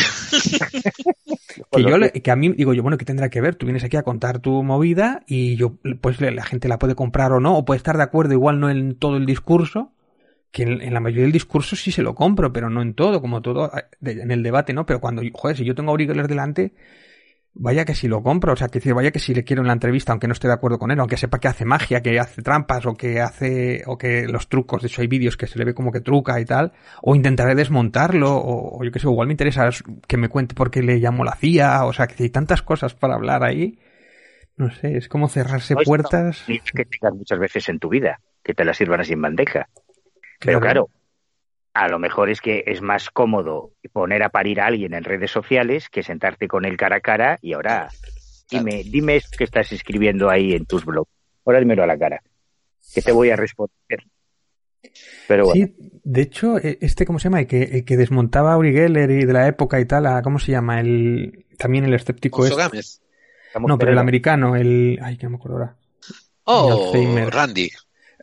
Randy. Eh, yo creo que sí que hubiera aceptado estar sentado con Uri Geller para intentar desmontarle como desmontó otros magos, ¿no? Que se supone que es la referencia del, del Meo. Claro, lo que pasa es que, a ver, la televisión de Galicia tenía presupuesto para traer a Andrés San Juan desde Vigo, pero no a James Randi desde Estados Unidos. A ver, que, que es la Pero televisión de que, Galicia. El que esta gente te- lo que tendría que hacer es imitar lo que hizo James Randi, que era intentar desautorizarlo, que hizo lo que búsqueda, ¿no? Porque es su referente. No sé, bueno. No, sí, yo te- esto te lo decía porque me parece muy bien que, que les des voz. O sea, si yo no tengo. A, mí ya me, me la pela, yo les conozco muy bien desde hace muchos años. Hmm. La razón, fíjate lo que te digo, ¿eh? y esto lo, lo puedo documentar y además lo voy a demostrar irrefutablemente en el Hmm. poder 10. La razón por la que la parapsicología no está hoy en la universidad, salvo lo que se está haciendo en la Raymond Jules, es el MEO. Es un invento de, de- del Yamato este de la UAU de Valencia, la lista de la vergüenza, por la que cada vez que un académico se le ocurre hacer algo relacionado con la parapsicología en la universidad, lo crucifican. Pero lo crucifican, vas a ver los documentos, vas a ver las cartas. Esto lo he vivido yo, ¿eh? yo organicé una jornada universitaria sobre fenómenos paranormales en la Universidad de La Coruña con tres catedráticos, el jefe del departamento de psicología, un neuropsiquiatra y un doctor en físicas, y, vamos, nos pusieron a parir. ¿Cómo nos atrevemos nosotros a hacer algo de parapsicología en la universidad sin contar con ellos? Cuando Vicente Moros en el año 92 se llevó a Eduardo Balanowski, a Javier Castillo, se montó una jornada de parapsicología en el Colegio Profesional de Psicólogos, le escriben de ARP, todavía no existía Círculo Escéptico, que, bueno, que son una vergüenza, que, pero cómo que, que, eso no era coherente, que cómo van a hablar de parapsicología en la universidad, que si quería aprender, leas estos libros de los autores del SECOP, de nuestra organización, que son los que realmente saben, y si quiere organizar algo, y, desde el año 92, porque decía que es el año clave, ya lo habían intentado antes con Sánchez Dragó, cuando había organizado una serie de cursos de verano sobre temas esotéricos y tal en la Complutense, pero cuando se lió gorda fue en el 92 cuando Benítez organiza el curso de ovnis y chantajean a Gustavo Villapalos, hacen una recogida de firmas de distintos profesores contra el rector, le advierten que en las próximas elecciones no le van a votar, como no le dé voz a, a los pseudoscépticos, y chantajeando a Villapalos, todas las cartas están publicadas, ¿eh? Consiguen que se organice un evento paralelo con Javier Armentia, Felizales de Blas y, y Philip Glass, que lo traen desde Estados Unidos, en el mismo curso de verano de la Complutense, y a partir de ese día desaparece la ufología de las universidades españolas y los que siguen estando y haciendo sus cursos, sus congresos, con todos los gastos pagados y cobrando una pasta, son los del MEO. Fue un golpe de Estado cojonudo, le salió bien en el Wow. 90. Y a partir de entonces lo han seguido haciendo. Por eso, yo, mira, hace unos años, bueno, ahora ya pasamos de, del gallego sabio y hablamos del cuaderno de campo 10. Hace Vale. unos años, eh, Juanjo Sánchez Oro y yo intentamos crear un colegio invisible en España. Convocamos una serie de reuniones con académicos, doctores, catedráticos, todos profesores de universidad interesados en la parapsicología. No te hablo de ovnis, solo te hablo de parapsicología. Tuvimos incluso varias reuniones en, en Madrid. Llegamos a crear un, grupo de Facebook, una página web, eh, código 6110, que el código 6110 es el código de la UNESCO para la parapsicología. El código 61 es el de la psicología, luego están las distintas partes y el 10 es el de la parapsicología. La parapsicología es una ciencia reconocida por la UNESCO y cualquier estudiante universitario español, como ha hecho Oscar Iborra, como ha hecho Alex Escolá, puede proponer un estudio científico, si tiene huevos, sobre parapsicología a su, a, a su jefe de departamento en su facultad, porque tiene el código 6110.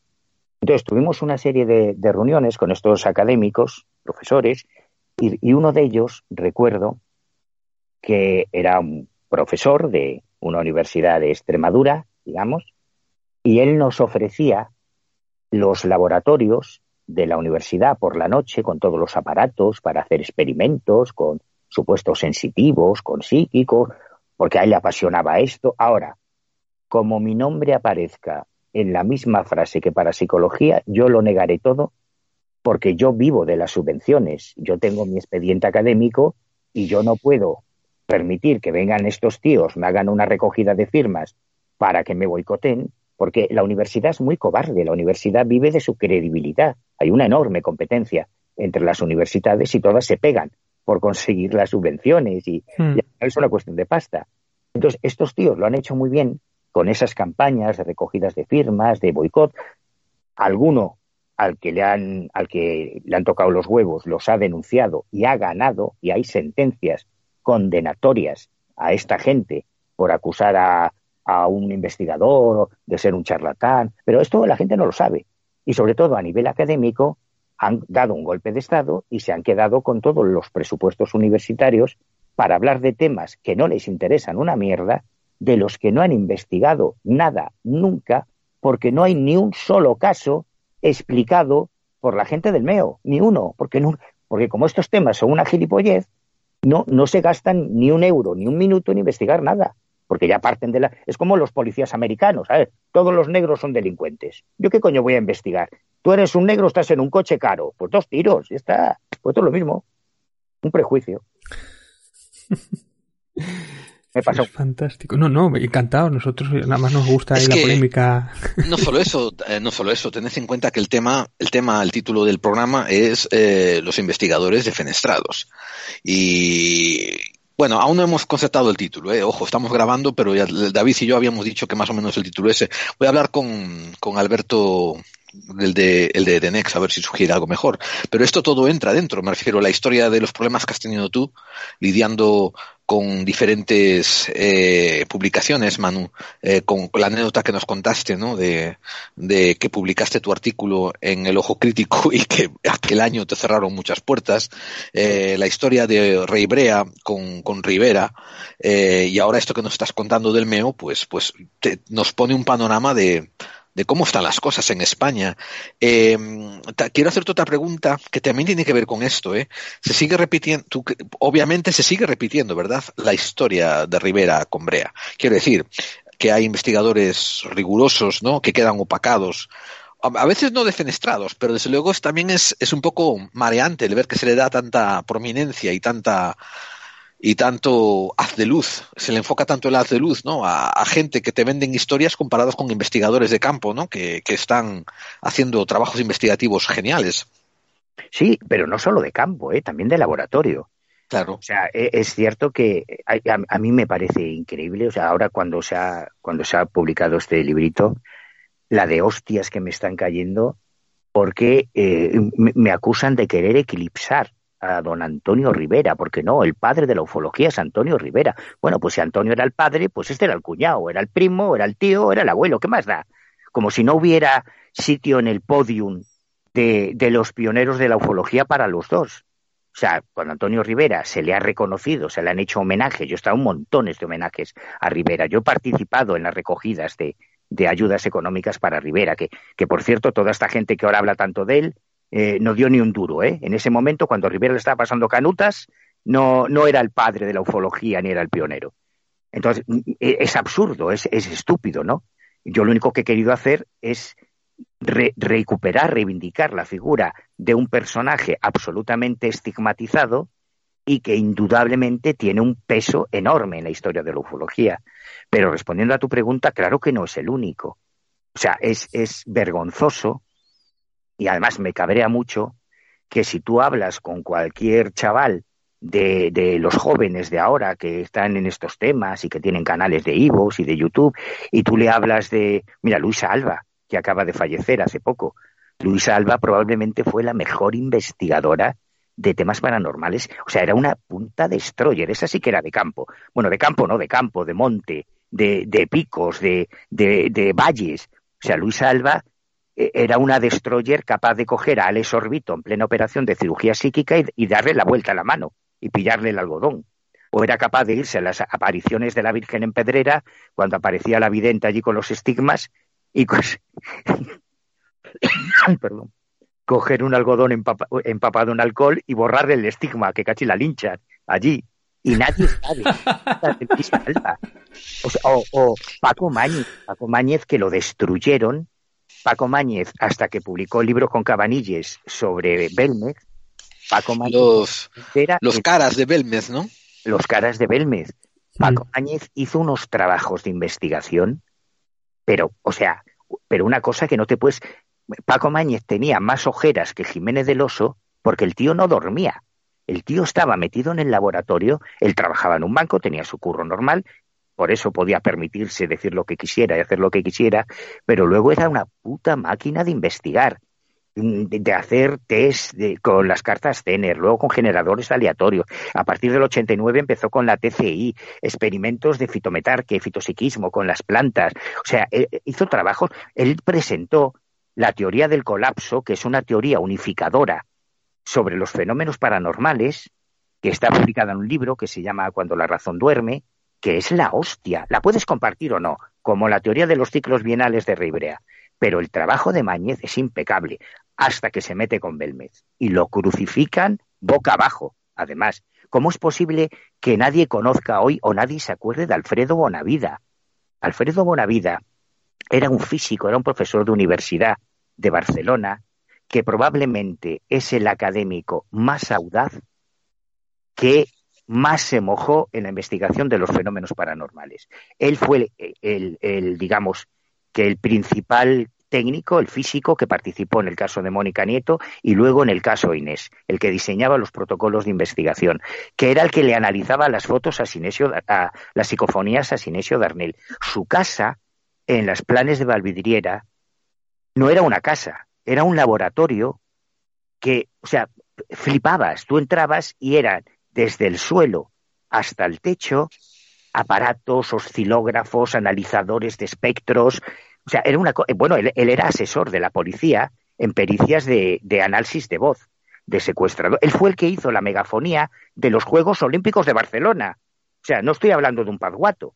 Bueno, pues cuando este tío se atreve a publicar eh, que, que, está investigando lo paranormal, toda su trayectoria, un tío, un tío que se pagó los estudios porque él era un apasionado de la ciencia. Desde que aprendió a leer y escribir, se quedó huérfano muy pronto. Eh, fue, estuvo luchando, flipa con esto, con Eduardo Pons Prades en la guerra civil y acabó en un campo de concentración en Francia. También, fíjate, estaba del otro lado de Reibrea. Pero vamos, un tío con una vida acojonante. Y toda su biografía la resumen en una palabra, los mamonazos estos del meo. Un estúpido que cómo se atreve a usar recursos de la universidad para investigar psicofonías. Bueno, pues este estúpido nunca usó los recursos de la universidad porque él en su laboratorio tenía más aparatos que toda la universidad. nadie sabe nada de, de Alfredo Bonavida. Ojos Antonio Lamich. Macho, o sea, lo que hizo Lamich con el grupo Hipergea es que eso no se ha hecho nada parecido jamás en la historia de la parapsicología española pero por irte a nombres concretos a fecha de hoy. O sea, ¿cómo es posible que nadie conozca a Juan Carmoreno? Juan Carmoreno tiene el mejor blog de parapsicología que se ha hecho jamás en castellano. O sea, es lo, que, lo que ha hecho, lo que ha, hecho Juan Carmoreno en ese blog y por supuesto en sus libros. De hecho, acaba de publicar Babylon hace muy poco. Se puede encontrar en, en Amazon. Y, y, Juan, y Juan Carmoreno ni, Dios tiene ni puta idea de lo que es realidad, eh, realidad trascendental, wallpress.com, lo que hay ahí, ese repositorio que es la memoria de la parapsicología española, y no lo conoce ni Dios. O sea, a ver, al final la cosa está clara. O sales en cuarto milenio y en año cero y en más allá, o, o no existes. Es así de triste. Tú, hablando de esto, tú has salido en cuarto milenio, ¿no? No, no, que va. No, yo ni he salido ni he visto. No, una vez me invitó, fue muy divertido, me invitó, eh, ¿cómo se llama? El hijo de Pérez Avellán, que trabaja ahí en Cuarto Milenio. Eh, Paco Pérez Avellán, ¿no? Paco Pérez Avellán, que lleva los temas de criminología y tal. Sí, sí. Y entonces un día me llama, esto te juro por Dios que es verdad, ¿eh? Me suena el teléfono, yo lo cojo, hola, mira, soy Paco Pérez Avellán de Cuarto Milenio, ah, hola, ¿qué tal? yo no lo conozco, ¿eh? No, no, no, no hemos coincidido nunca no, estamos preparando un tema de tal y nos gustaría invitarte. Y, yo recuerdo que me empecé a reír y dije, oye, pero Iker sabe que me estás llamando a mí. Ah, no, ¿qué?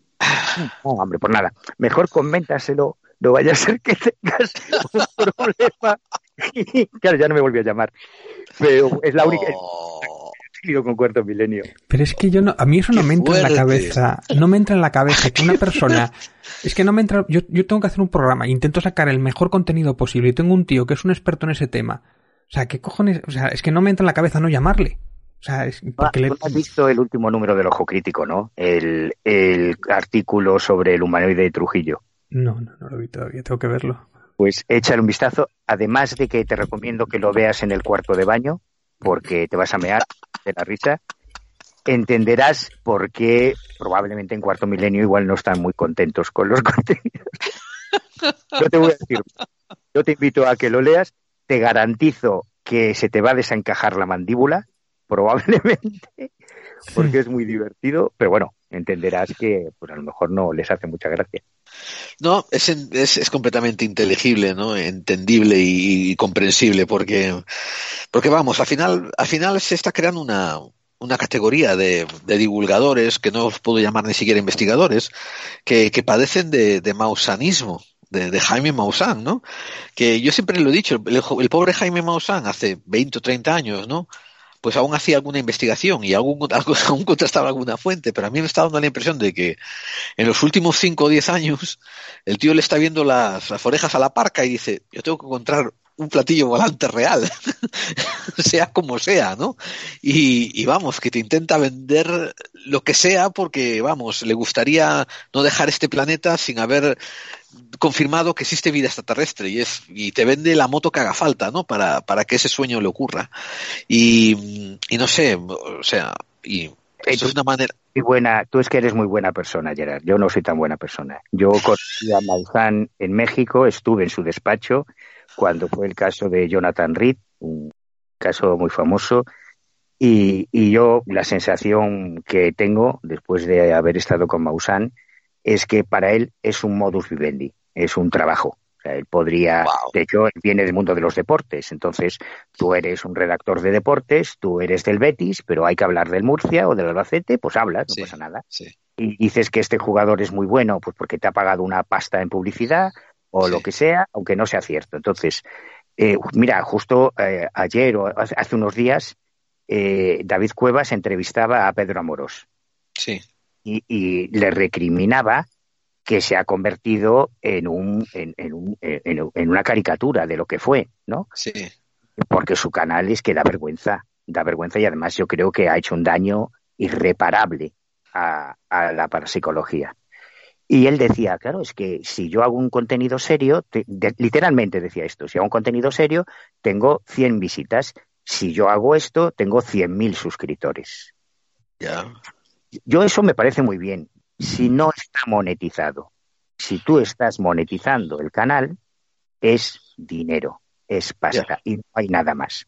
Entonces, entre tener la pasta de 100 o de 100.000, pues la cosa está clara.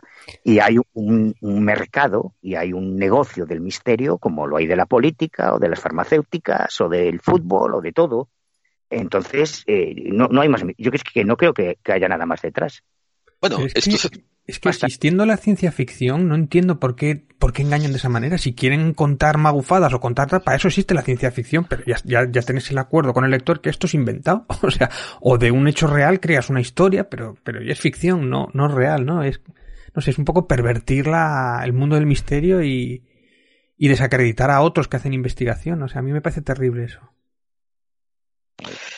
No puedo responder, si yo no puedo responder por otros manos, solamente te digo que nosotros dentro de los de la poca audiencia que nos sigue, tenemos nuestros suscriptores, tenemos ahí las estadísticas de Ivox que no mienten, más casi 40.000 suscriptores, eh, y, y, no hemos vendido todavía el culo por monetizar nada. Y igual, somos, traemos... igual somos la excepción, Gerald, o, o, el rara avis también. Es lo que hay, Bancho. No sé, no sé si, y, y yo lo he dicho cientos de veces, ¿eh? si algún día bajan las suscripciones a, a mil, me da igual, yo continúo haciendo lo que estoy haciendo.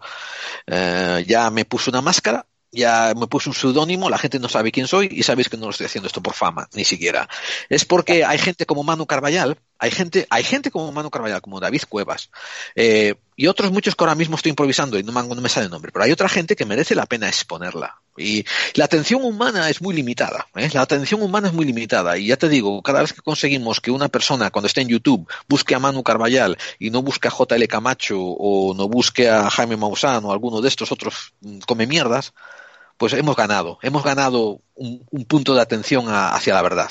Y bueno, en fin, perdona la vehemencia, Manu. Pero, Tú eres pero yo, yo quiero añadir una cosilla, o sea, del mismo modo que Carl Sagan hablaba de temas más o menos aburridos, pero los hacía interesantes y te los presentaba con una técnica maravillosa, en, en el mundo del misterio lo mismo, de temas que en principio son aburridos, o incluso Oscar Fábrega, o sea, del tema de Jesús, pues es que es un tema aburrido, pero él te lo escribe de una manera que te lo comes con patatas y te habla de cosas técnicas. Yo creo que eso es la importancia de un buen divulgador, que algo denso, eh, que lo convierta en algo entretenido, pero sin engañarte, ¿no? O que por lo menos te dé las tres o cuatro piloditas porque para el que quiera profundizar más, investigue, ¿no? Eso es la diferencia entre un divulgador y un cuentista que te va a contar cosas de Anunnakis o te va a contar cosas que, bueno, nosotros hemos hablado de Anunnakis, pero, pero de hablarlo bien, o sea, que decir, no, no venderte como que es una conspiración de los Anunnakis y eso, ¿no? Es, hacerlo bien, no sé, y con pasión, ¿no? Sobre todo, y no depender lo que tú dices, yo creo que no depender tanto económicamente o que no te vaya la vida en, en, en el dinero, en, en, tener que entregar esto ya, de cualquier manera, no sé, yo creo que eso es importante. Creo que en el periodismo también pasa un poco parecido. Hablando de dinero, Manu, ¿cómo, cómo van las ventas? ¿Se va vendiendo el gallego sabio? Bueno, pasito a pasito, hombre, es una autoedición, es una cosa ya, ya lo sé. muy artesanal y, y, muy cutre. y teniendo en cuenta... No, no es cutre, es cutre. Tiene No una es cutre, maquetación es muy maravillosa, guapa, ¿eh? ¿eh? es maravillosa, es De hecho, es maravillosa. que- no digas cutre. el- es el mejor maquetado de que incluso los cuadernos de campo. Quiero decir, yo aquí que lo has maquetado tú, además, que yo creo que has tenido un avance, que, que has aprendido más a maquetarlo, ¿no? Hombre, si, ca- si cada uno nos sale un poco mejor que el anterior, Claro. algo- si no iremos hacia atrás. Pero se No, nota, no. decir, se nota que hay un salto de Este maquetación. a mí me libro es gusta bellísimo. mucho. Sí, sí, sí, sí, bellísimo libro. No solo de contenidos, ¿eh? sino de forma, es precioso el libro. tenía una gran carga emocional. Pues esto es una cosa que sentía que alguien tenía que hacer con este hombre y como nadie la hacía, pues digo, la tendré que hacer yo. Así paisano, pues la tendré que hacer yo, pero hay, hay- aunque, aunque no compartiésemos casi nada, Oscar Reibrea yo ni en el ámbito ufológico, ni en el político, ni en el religioso, porque él era católico practicante. Sí, A pesar de eso, yo creo que es un- una persona que merece su lugar en la historia, que se la ganó a pulso y al que se la han negado siempre y se la continúan negando hoy. Que me parece Sí, sí. súper triste, que es que no, no hay que hablar del libro, no hay ni que mencionarme a mí, pero que nadie en, en- en el centenario de su aniversario, joder, haya mencionado en ningún programa, en ningún sitio. O sea, me parece súper triste, me parece súper triste. Como si eso fuese a eclipsar la, la figura de Benítez o de Jiménez del Oso, de pero qué tontería.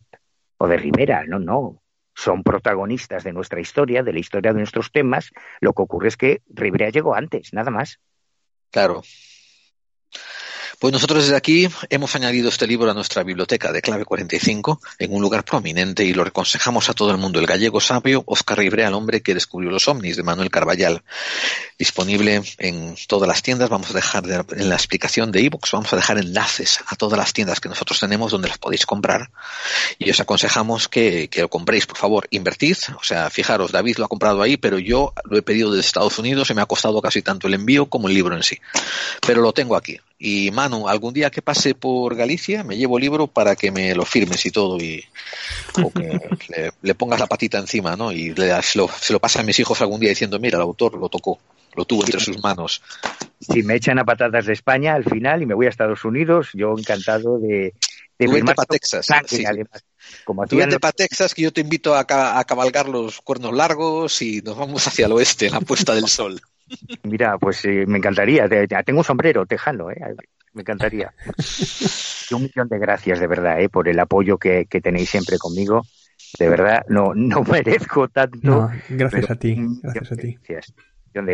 Que, que teníamos un, mon- temas- un montón de temas de los que queríamos hablar, pero lo bueno que tiene Ribrea es que te abre puertas a otros Sí. mundos y al final hablamos de cualquier cosa. Pero bueno, otra- para otra ocasión lo dejamos. Eh, para otra ocasión, ¿sabes, David? Vamos a hacer una trilogía sobre Rey Brea y vamos a hacer un tercer episodio. Sí, porque Manu, era como lo que decían Tipicol, la próxima semana hablaremos del gobierno, la próxima hablaremos de los, de los bienales y la hipótesis Sube- marciana. Sube la Perfecto. bolsa, baja el pescado. Ay, esto para los más viejunos, se acordarán de Tipicol. No me acuerdo, no me acuerdo. Aquí, aquí Manu y yo no- se nos ven las canas. Bueno, para eso está YouTube, hombre. eh, para Claro. eso está YouTube. Pues sí, la próxima, eh, Ma- Manu, quedas invitado a una tercera entrega, la trilogía sobre Rey Brea, y nosotros continuaremos, ya te digo, va a salir la, la cuña en todos los programas de reposición que metamos, y cuando venga el, también el décimo cuaderno de campo, contamos contigo, ¿verdad? Me, me has puesto los dientes largos con lo que me has Sí. aquí dado de preludio. Te garantizo que vais a alucinar. Te lo prometo. Y si no, te devuelvo el dinero. Fíjate qué chulo. vais a descubrir una historia de la parapsicología española que no, que no os imagináis. Muy sorprendente. Te digo, nadie puede pagarte la labor que estás haciendo en documentar todas estas cosas y publicar estas cosas, porque está muy bien, ¿no? Leer que, yo qué sé, que, que si el caso perfecto, que si el caso no sé qué, que si el humanoide del cerro de Úbeda o lo que sea y lo que sea. Pero esto que tú estás publicando en cuadernos de campo tiene tanto que ver con historia, sociología, con, con economía española, tiene que ver con, con cosas que, que vamos, que, que tocan la vida, que son, son las aguas que nos han traído hasta aquí, los caudales que nos han llevado a este lugar en el que estamos ahora. Y lo mismo con el gallego sabio, ¿eh? Tanto hablar de Kenneth Arnold y, y los, y los platillos volantes, y mira, la ufología se inventó en Galicia, un año, unos años antes que, unos años antes que, que, que con Kenneth Arnold, ¿verdad? Que, creo que era Ortega y Gasset el que decía que el que no conoce su historia está condenado a repetirla. Y nosotros, la, la gente del misterio, pues somos lo que somos por, por, por el pasado que hay detrás, ¿no? Por nuestros predecesores. Y yo creo que cuando conoces esa historia, quién es quién, quién hizo qué, quién se enfadó con este, quién trabajaba con el otro, em, entiendes un poco mejor la situación del misterio hoy. Yo creo que eso es bueno. Muy bien, pues eh, gracias por tu tiempo, Manu Carballal. Ha sido muy generoso, ¿eh? Y te lo apreciamos de corazón. Esperamos verte aquí pronto, dentro de poco tiempo, ¿vale? Cuando queráis. Un abrazote enorme y un millón de gracias. Nada, a ti.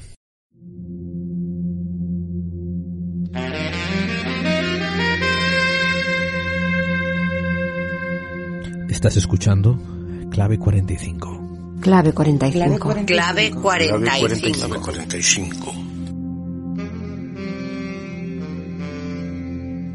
Porque las conspiraciones existen. Conspiraciones Porque las existen. conspiraciones.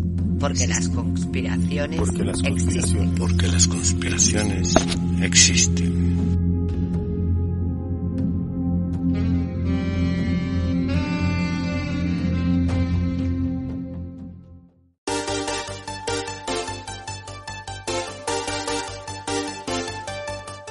Desde lo paranormal hasta lo místico, desde lo desconocido hasta lo científico, ya estamos aquí y somos Hombres de Negro, todos los miércoles en exclusiva a las 11 de la noche en edenex.es y todos los jueves en iVoox.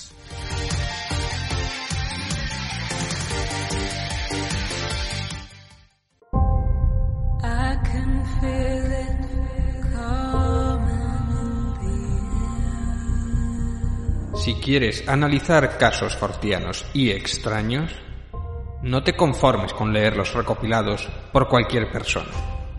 ¿Por qué no eliges al autor que ha recorrido medio mundo buscando los casos y entrevistando a los testigos? Ya están disponibles los cuadernos de campo, una recopilación de las investigaciones, entrevistas y trabajos llevados a cabo por el investigador Manuel Carballal.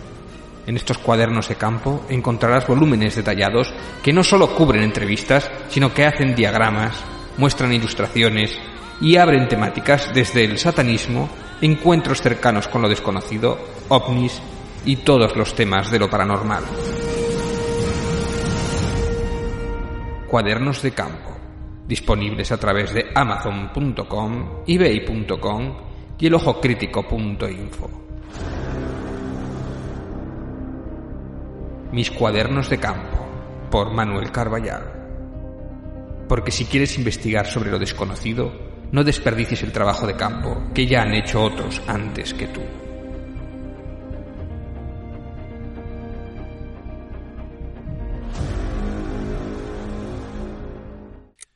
This is Chaos. It's a beautiful, balmy Southern California summer day. It's 80 degrees. It's Estás escuchando Clave 45. Un programa para aquellos que sospechan que las conspiraciones existen. Y si quieres que este programa se emita por tu estación de radio, ponte en contacto con nosotros. La red de estaciones que emiten Clave 45 va creciendo semana a semana, mes tras mes. Clave 45 nunca cobra nada por derechos de autor ni por emitir el programa. Y si te animas a ser parte de la resistencia, te ofreceremos un programa formateado especialmente para radios. Envíanos un correo a nuestra dirección en podclave45 arroba gmail.com y nos pondremos en contacto contigo. Y así, poco a poco, todos estaremos contribuyendo a aumentar la resistencia.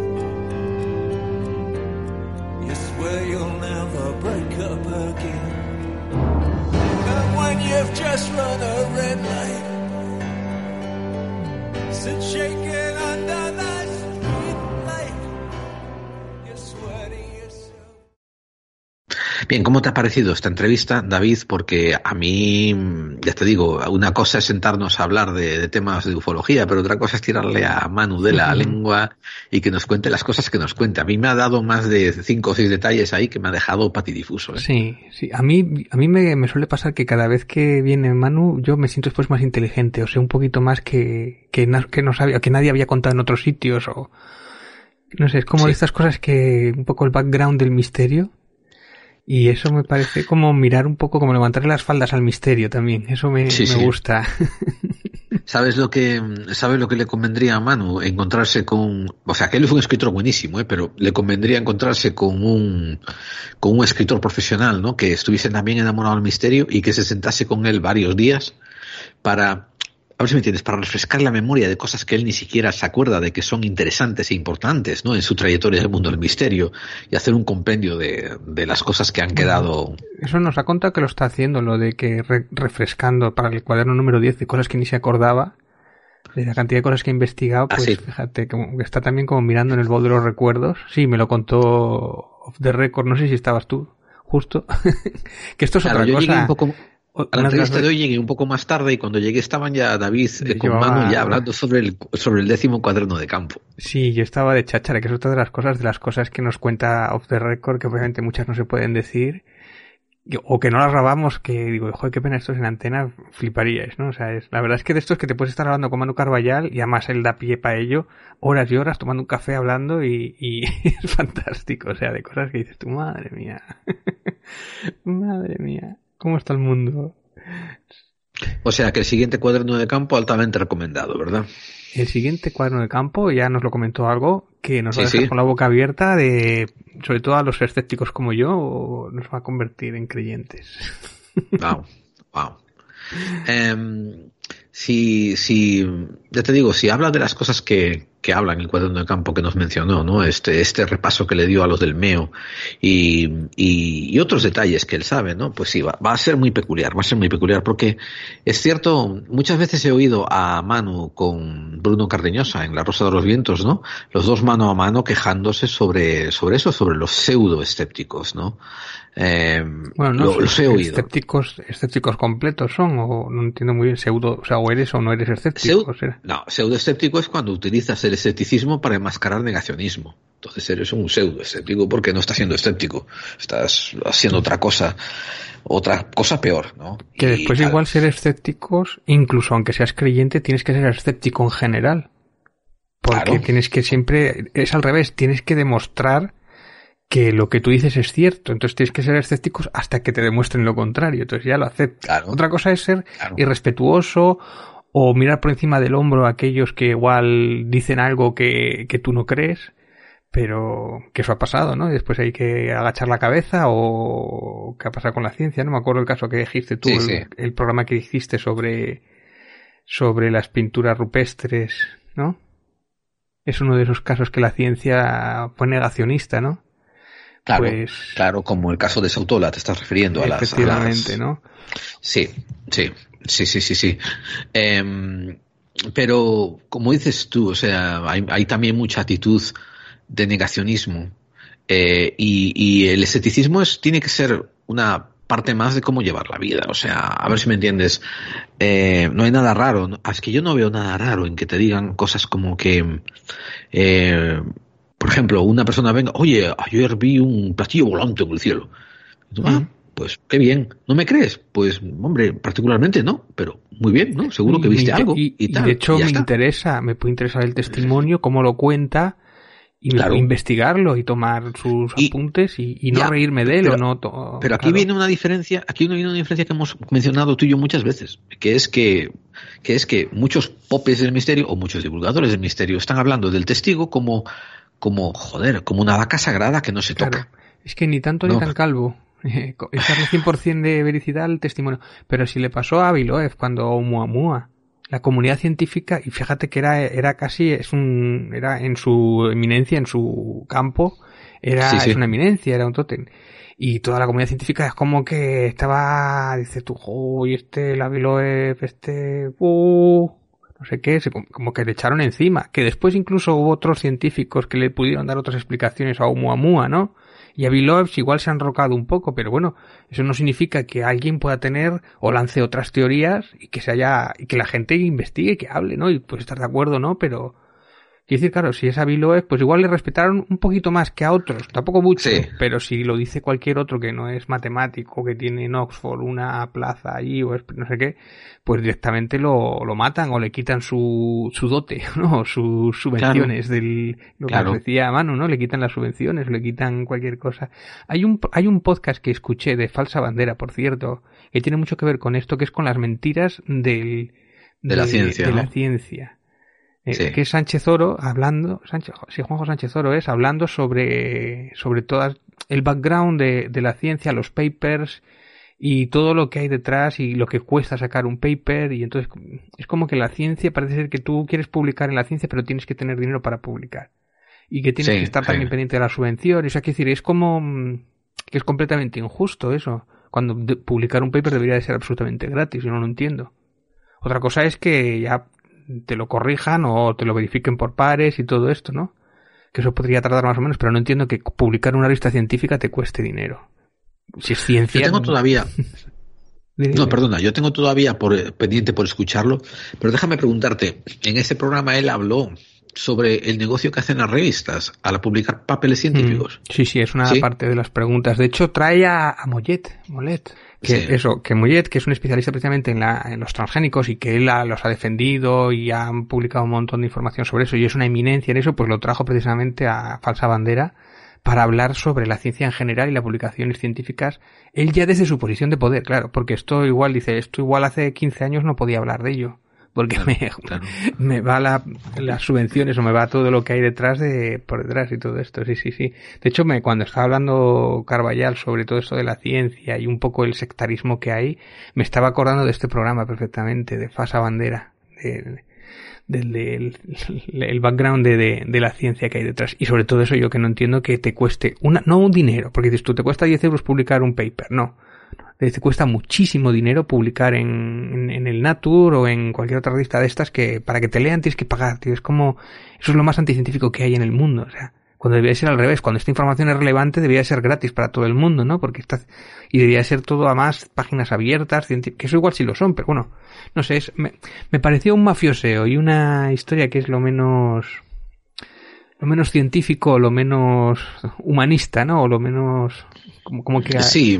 como cerrar el mundo científico al mundo. Como que fuera Yo- casi una élite que solamente tenga acceso y esa gente solamente pueda publicar y según cuanto publiques más caso te hacen porque más dinero has invertido y cuanto más publique igual tienes más acceso a subvenciones y bueno, no sé, es como... Y pues revistas de segunda clase para que, bueno, si quieres publicarlo rápido para que no te pisen el trabajo, no sé, una, una serie de cosas que me pareció muy interesante conocerlas porque a veces parece ser que tú publicas en un paper y ya esto es, esta palabra es Dios y tampoco es eso. O sea, tampoco A mí me llamó la atención un artículo que vi hace muy poco, que no sé si fue en el país, eh, hablando sobre un científico que cada vez que le pide una, una revista que haga una revisión por pares, él dice, sí, vale, ¿y cuánto me pagas? Y no lo vuelven a contactar más.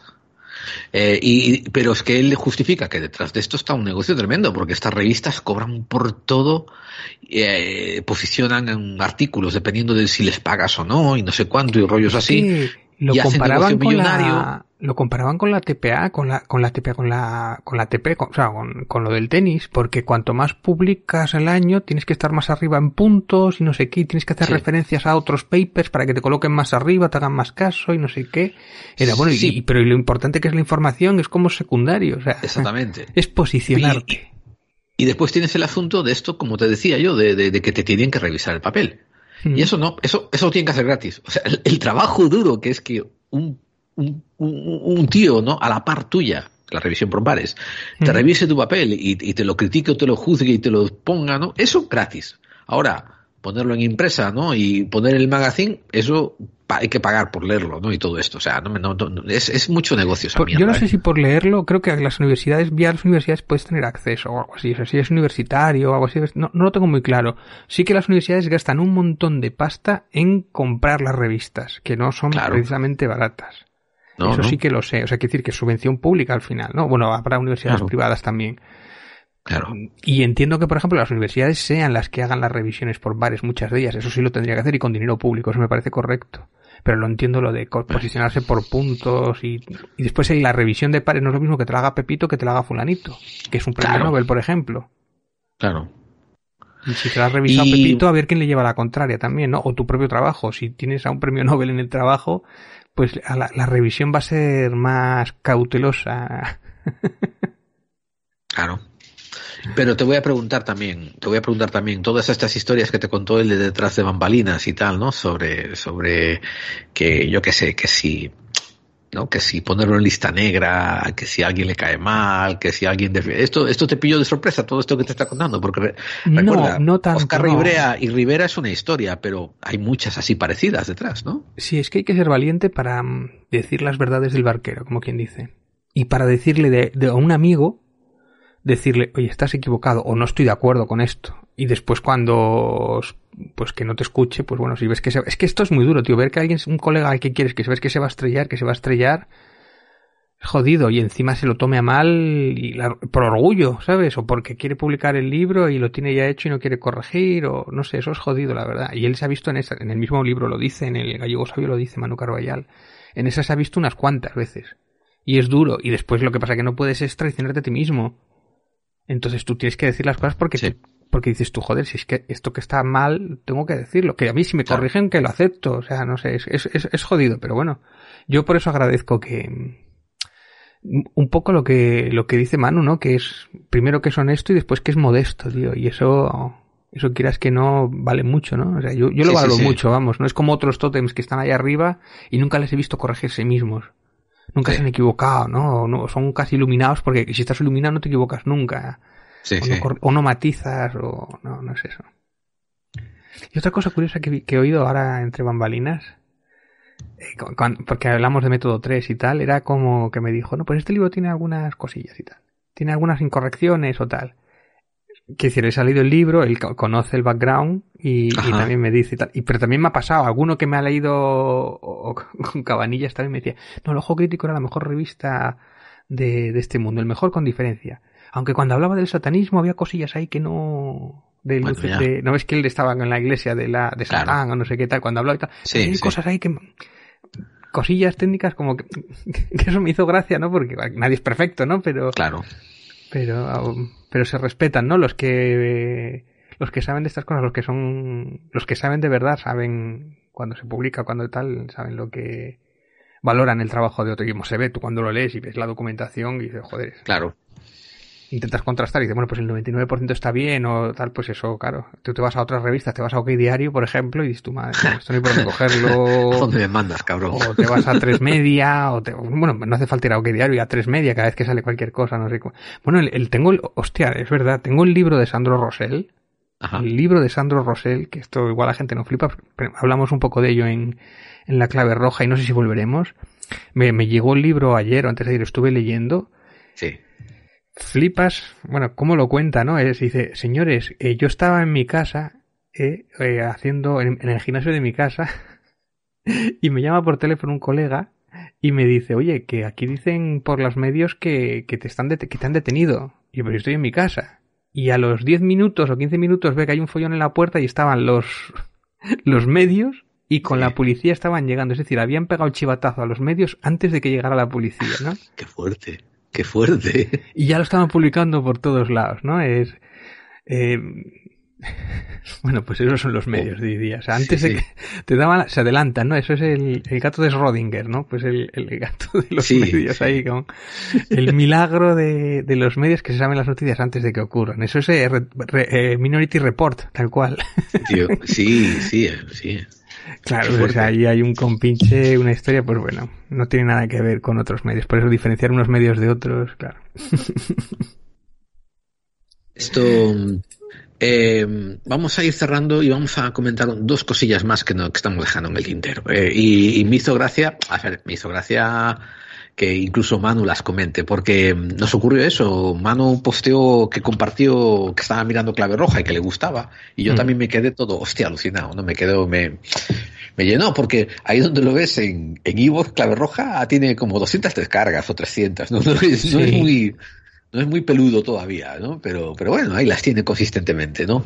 Y YouTube, bueno, YouTube más o menos va, va, va- se, va, se va mirando, ¿no? Sí, eh, bueno, 150, dos, depende también. Hay algunos que van más, ¿no? Pero bueno, Sí. vamos poco a poco. Yo, yo no sé, yo, a ver, nunca he tenido muchas descargas. Cobro de vez en cuando algo de YouTube, no mucho, pero, Sí.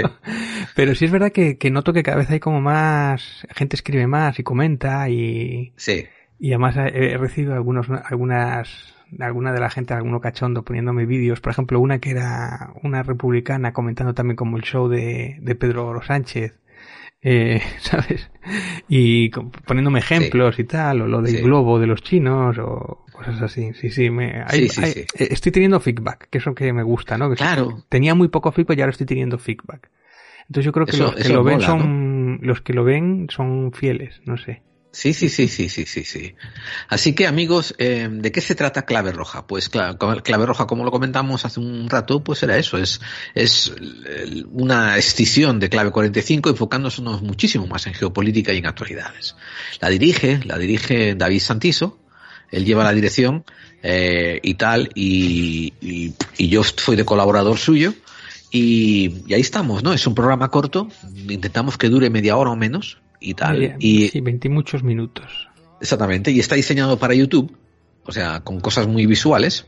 Así que, ¿dónde pueden la gente de mirarse Clave Roja? Está en el canal de Pites de Grao, pero bueno, si buscas también por la clave roja también te sale. Y en iVoox la clave roja también lo tenéis. Mira, te, te voy a leer un comentario que me hizo mucha gracia que me mandaron hoy. Sí. Porque estuvimos hablando de Feijó y dijo, "Eh, los- que es muy gallego Feijó.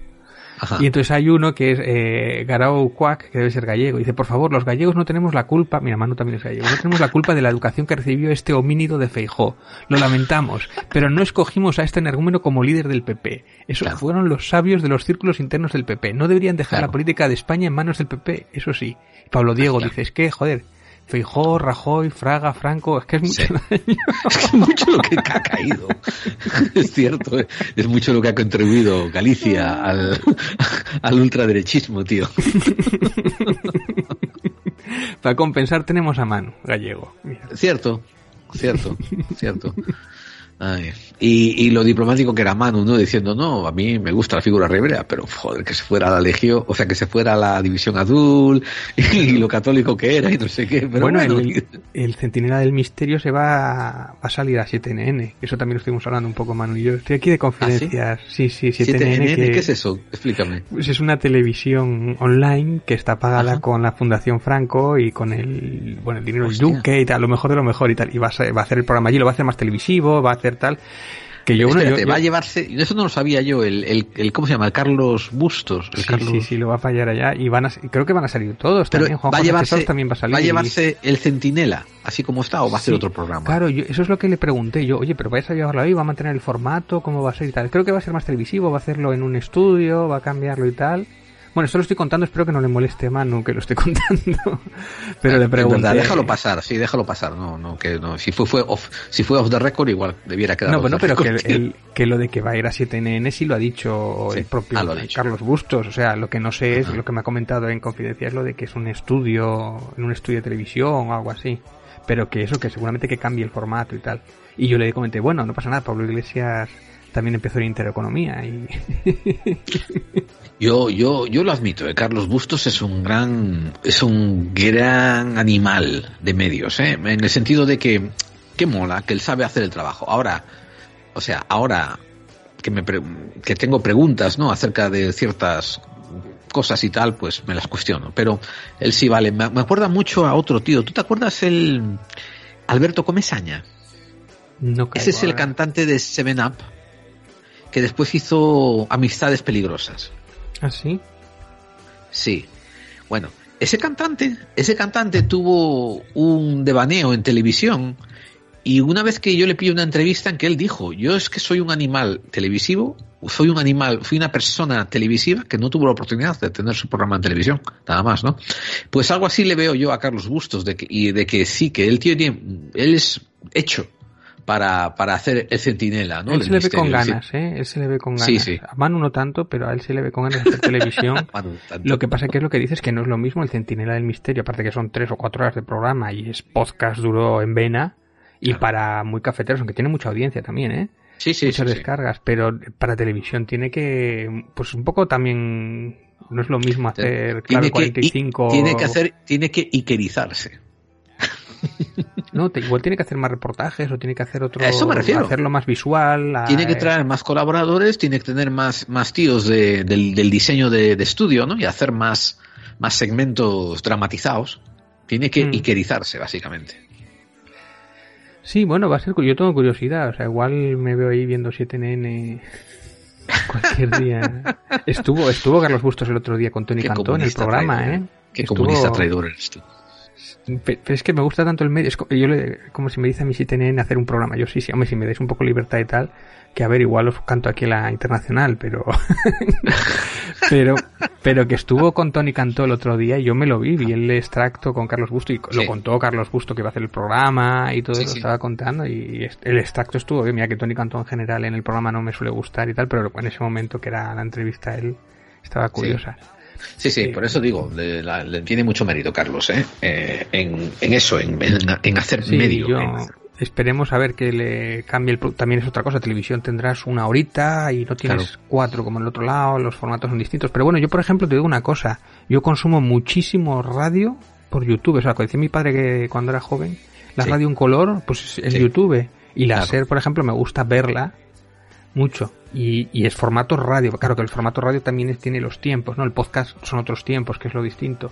Y mí me funciona no en, en segundo plano lo tengo puesto y lo estoy viendo o en el móvil lo tengo mientras como y os me juro- funciona. Os juro que David y yo no quedamos así en ratos libres para compartir estas ideas. Lo digo porque hay que aclarar esto, de que yo soy exactamente como tú en esto. Sí. Yo pongo YouTube en estilo radio, lo tengo detrás, lo tengo corriendo, pero a veces no me fijo, a veces, ya te digo, a veces incluso le dejo otra pantalla cubierta encima de ella, ¿no? Porque solamente estoy escuchando, en plan radio, como dices tú. Ujú. Pero uso YouTube para eso, sí, uso mucho YouTube para eso. yo uso muchísimo YouTube muchísimo si Twitch nada por ejemplo pero YouTube muchísimo me ¿No? gusta me gusta mucho Fíjate, yo ni el Twitch ni el TikTok todavía, ni, ni el Ah, Instagram. TikTok no tiene gracia, no, pero YouTube hay mogollón de información, tío, y programas Sí. y de todo tipo y, y últimamente me he aficionado a la SER, fíjate. Onda Cero SER, también emite así, ¿eh? pero me interesa menos la Onda Cero. Y Sí. otras radios que también. Y programas que hacen que son mixtos, también hay muchos, ¿eh? Por ejemplo, me acuerdo de, de programas de 40 principales y tal, que muchos hacen el formato mixto radio y YouTube casi televisión, casi Sí. no del todo, pero es como ese gusto. Y me gusta ese, ese amalgama de. que es un poco lo que intento hacer en clave roja también. Que sea un Sí. poquito más visual, pero que funcione en los dos formatos. Me, me- me llama la atención porque no es ni televisión del todo, ni radio del todo. Es una cosa nueva y no sé, me, me llama la atención, vamos. Te entiendo, te entiendo. Y te lo aprecio.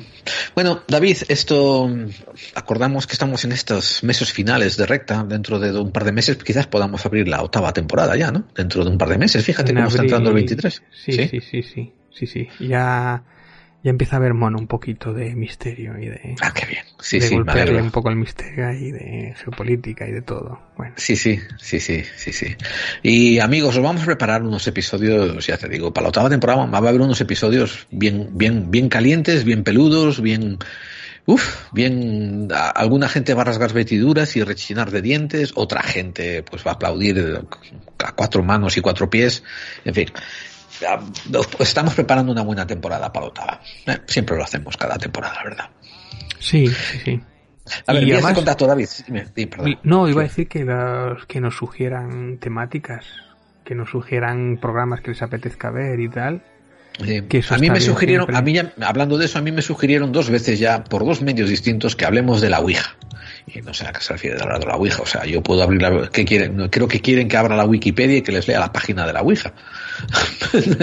no sé qué, o sea, hay que hacer unas, hay que hacer, habría que hacer unas, unas sugerencias un poco más precisas, ¿no? Hombre, eh, a mí me han sugerido en alguno de los comentarios historia de, del espiritismo, ¿no? Que puede estar muy interesante cómo nace el mundo del espiritismo desde cero, ¿no? De las hermanas estas que se lo inventan Sí. y cómo nace un- de ahí. Tú hiciste un programa sobre Allan Kardec, ¿verdad? Eh, sí, sí, sí, me acuerdo. ¿Dónde lo Sí. hicimos? En clave 45 fue. ¿no? Clave 45, sí, sí, sí, sí. lo mezclo. No, ya, ya. Tú estás en todas partes como, como Fejó. Sí, bueno, yo creo que Feijóo no está en ninguna, en todas y en ninguna. Está como ausente. Un poco, Ah, Rajoy sí. también era así, está como ausente. Y sin embargo no callas, si no le podíamos leer el poema. Es Me que gusta este es cuando de- callas porque estás es como que ausente. No es por ser duro con Feijóo, ¿eh? bastante tiene con lo suyo, pero es como de los que cuando habla es peor todavía. Es mejor Claro. parecer, es mejor. cuando lo Sí, ves sí. te preguntas si es tonto. Mejor que estés callado cuando- a que, que hables y disipe la duda. Y exactamente, que lo has dicho mejor que yo, exactamente. Pobre, es que un poco de espabilina, tío, un poco de gracia, tío, no sé, tío. Yo los políticos, Pero joder, o sea, y- y- o sea, no es es igual que Rajoy en ese aspecto, tío. Yo, aunque te voy a decir una cosa, me da la impresión de que, de que Feijó le gana un- a Rajoy por, por medio de rape más. O sea, que vamos, que en el sentido de que No lo es un, es un pelo o dos más, no sé, más avispado. No sé, tío, no lo sé, no lo tengo yo tan claro. creo, yo creo ¿eh? que igual no, ¿eh? Pero ¿sabes quién era buenísima, tío, del PP? Era la Soraya Sáenz de Santa María, tío. Ah, sí. Esa era buenísima, o sea, buenísima, quiero decir.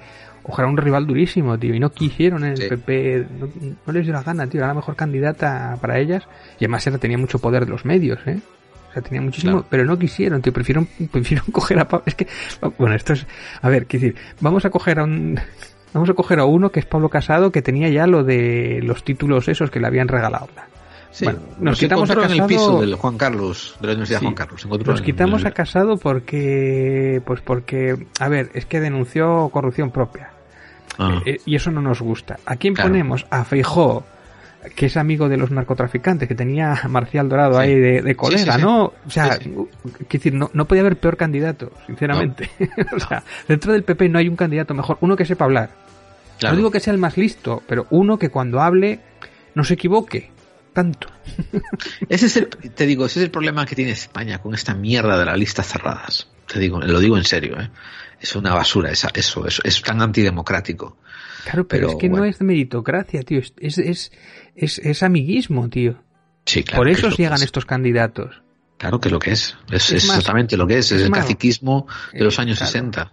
Es más, Rajoy en su momento, por ejemplo, le pasaba un poco mismo. Tampoco tenía carisma. Aznar tampoco tenía mucho carisma, pero por lo menos sabía más o menos hablar. Pero que decir, lo que tiene que llegar es poner a un candidato que brille cuando hable, que cuando los tres minutos, que tenga esos tres minutos para hablar, tío, que deslumbre, tío, porque lo que tiene que hacer es un Sí. mensaje que de alguien que pues el presidente del gobierno, o sea, eh, Obama lo hacía, por ejemplo, o sea, Obama cuando hablaba brillaba. Después igual eh, los que de verdad gobiernan son los asesores, ¿no? Bueno, a ver, no sé, se nos está yendo un poco también, pero Te estás pasando, sí, ya, ya te estás yendo, sí. es que me pica. A ver. Eh, decía yo, vías de contacto. Resulta que nos podéis escuchar por muchos sitios interesantes, como por ejemplo, salimos en la mejor y la más grande radio del misterio en castellano, que es edenex.es. Después estamos saliendo también por ovniradio.com.ar para nuestros amigos en Argentina. Eh, Radio Cadena Madrid también nos está transmitiendo y salimos en FM La Rama. Nos pueden escuchar por fmlarama.blogspot.com y después en FM 103 pun- 107.3, amigos. FM 107.3 eh, en, en FM La Rama. Eh, nos quieren escribir podclave45 arroba nuestra página web es clave45.wordpress.com y el Twitter mío es arroba la clave45 y el de David es arroba santiso6969 tenemos también eh, página en Facebook, que es barra clave 45, grupo que se llama Buscadores de Claves. Salimos en YouTube, busquen por clave 45 y por el fabuloso canal de Pites de Grau. Suscríbanse a él. Y escuchen Clave Roja por Pites de Grau y por Evox, que, se van a enterar de cada cosa que alucinan, ¿verdad? Sí, sí, os vais a reír. Yo creo que más es- queda, queda gracioso. Y sobre todo, era el que trae a veces unas noticias que aquí ni, ni se asoman. O sea, que ni. y trae cada locura que me deja a mí con la boca abierta. Y podéis verlo en YouTube, en YouTube está bien porque me avisa a mí con la boca abierta de la noticia que me trae Gerald. Sí, yo le voy a decir, mira, David, te hablo. No, no, no, no, no, me dice, no me cuentes, no me cuentes. A, a mí Claro. enséñame lo que yo quiero flipar con cuando me... yo, bueno, vale, ¿quieres hacer un reaction video? Sí, es un poco eso, pero más es- Sí, sí. des- Yo es que yo cada vez que me cuentas de Estados Unidos digo, esto eso no es la Tierra, eso, eso es Marte o eso es, no es la Tierra. es flipante. Sí, sí, es flipante, es flipante. Sí, sí, sí. Bueno, pues nada más, David, cerramos aquí para publicarlo rapidito. Adelante. Bueno, pues venga, nos vemos pronto y la semana que viene otras reposiciones y después dentro de dos o tres semanas más contenido original. Aquí en Clave 45, este programa que David y yo hacemos para aquellos que intuyen. Las conspiraciones existen. Hasta pronto amigos.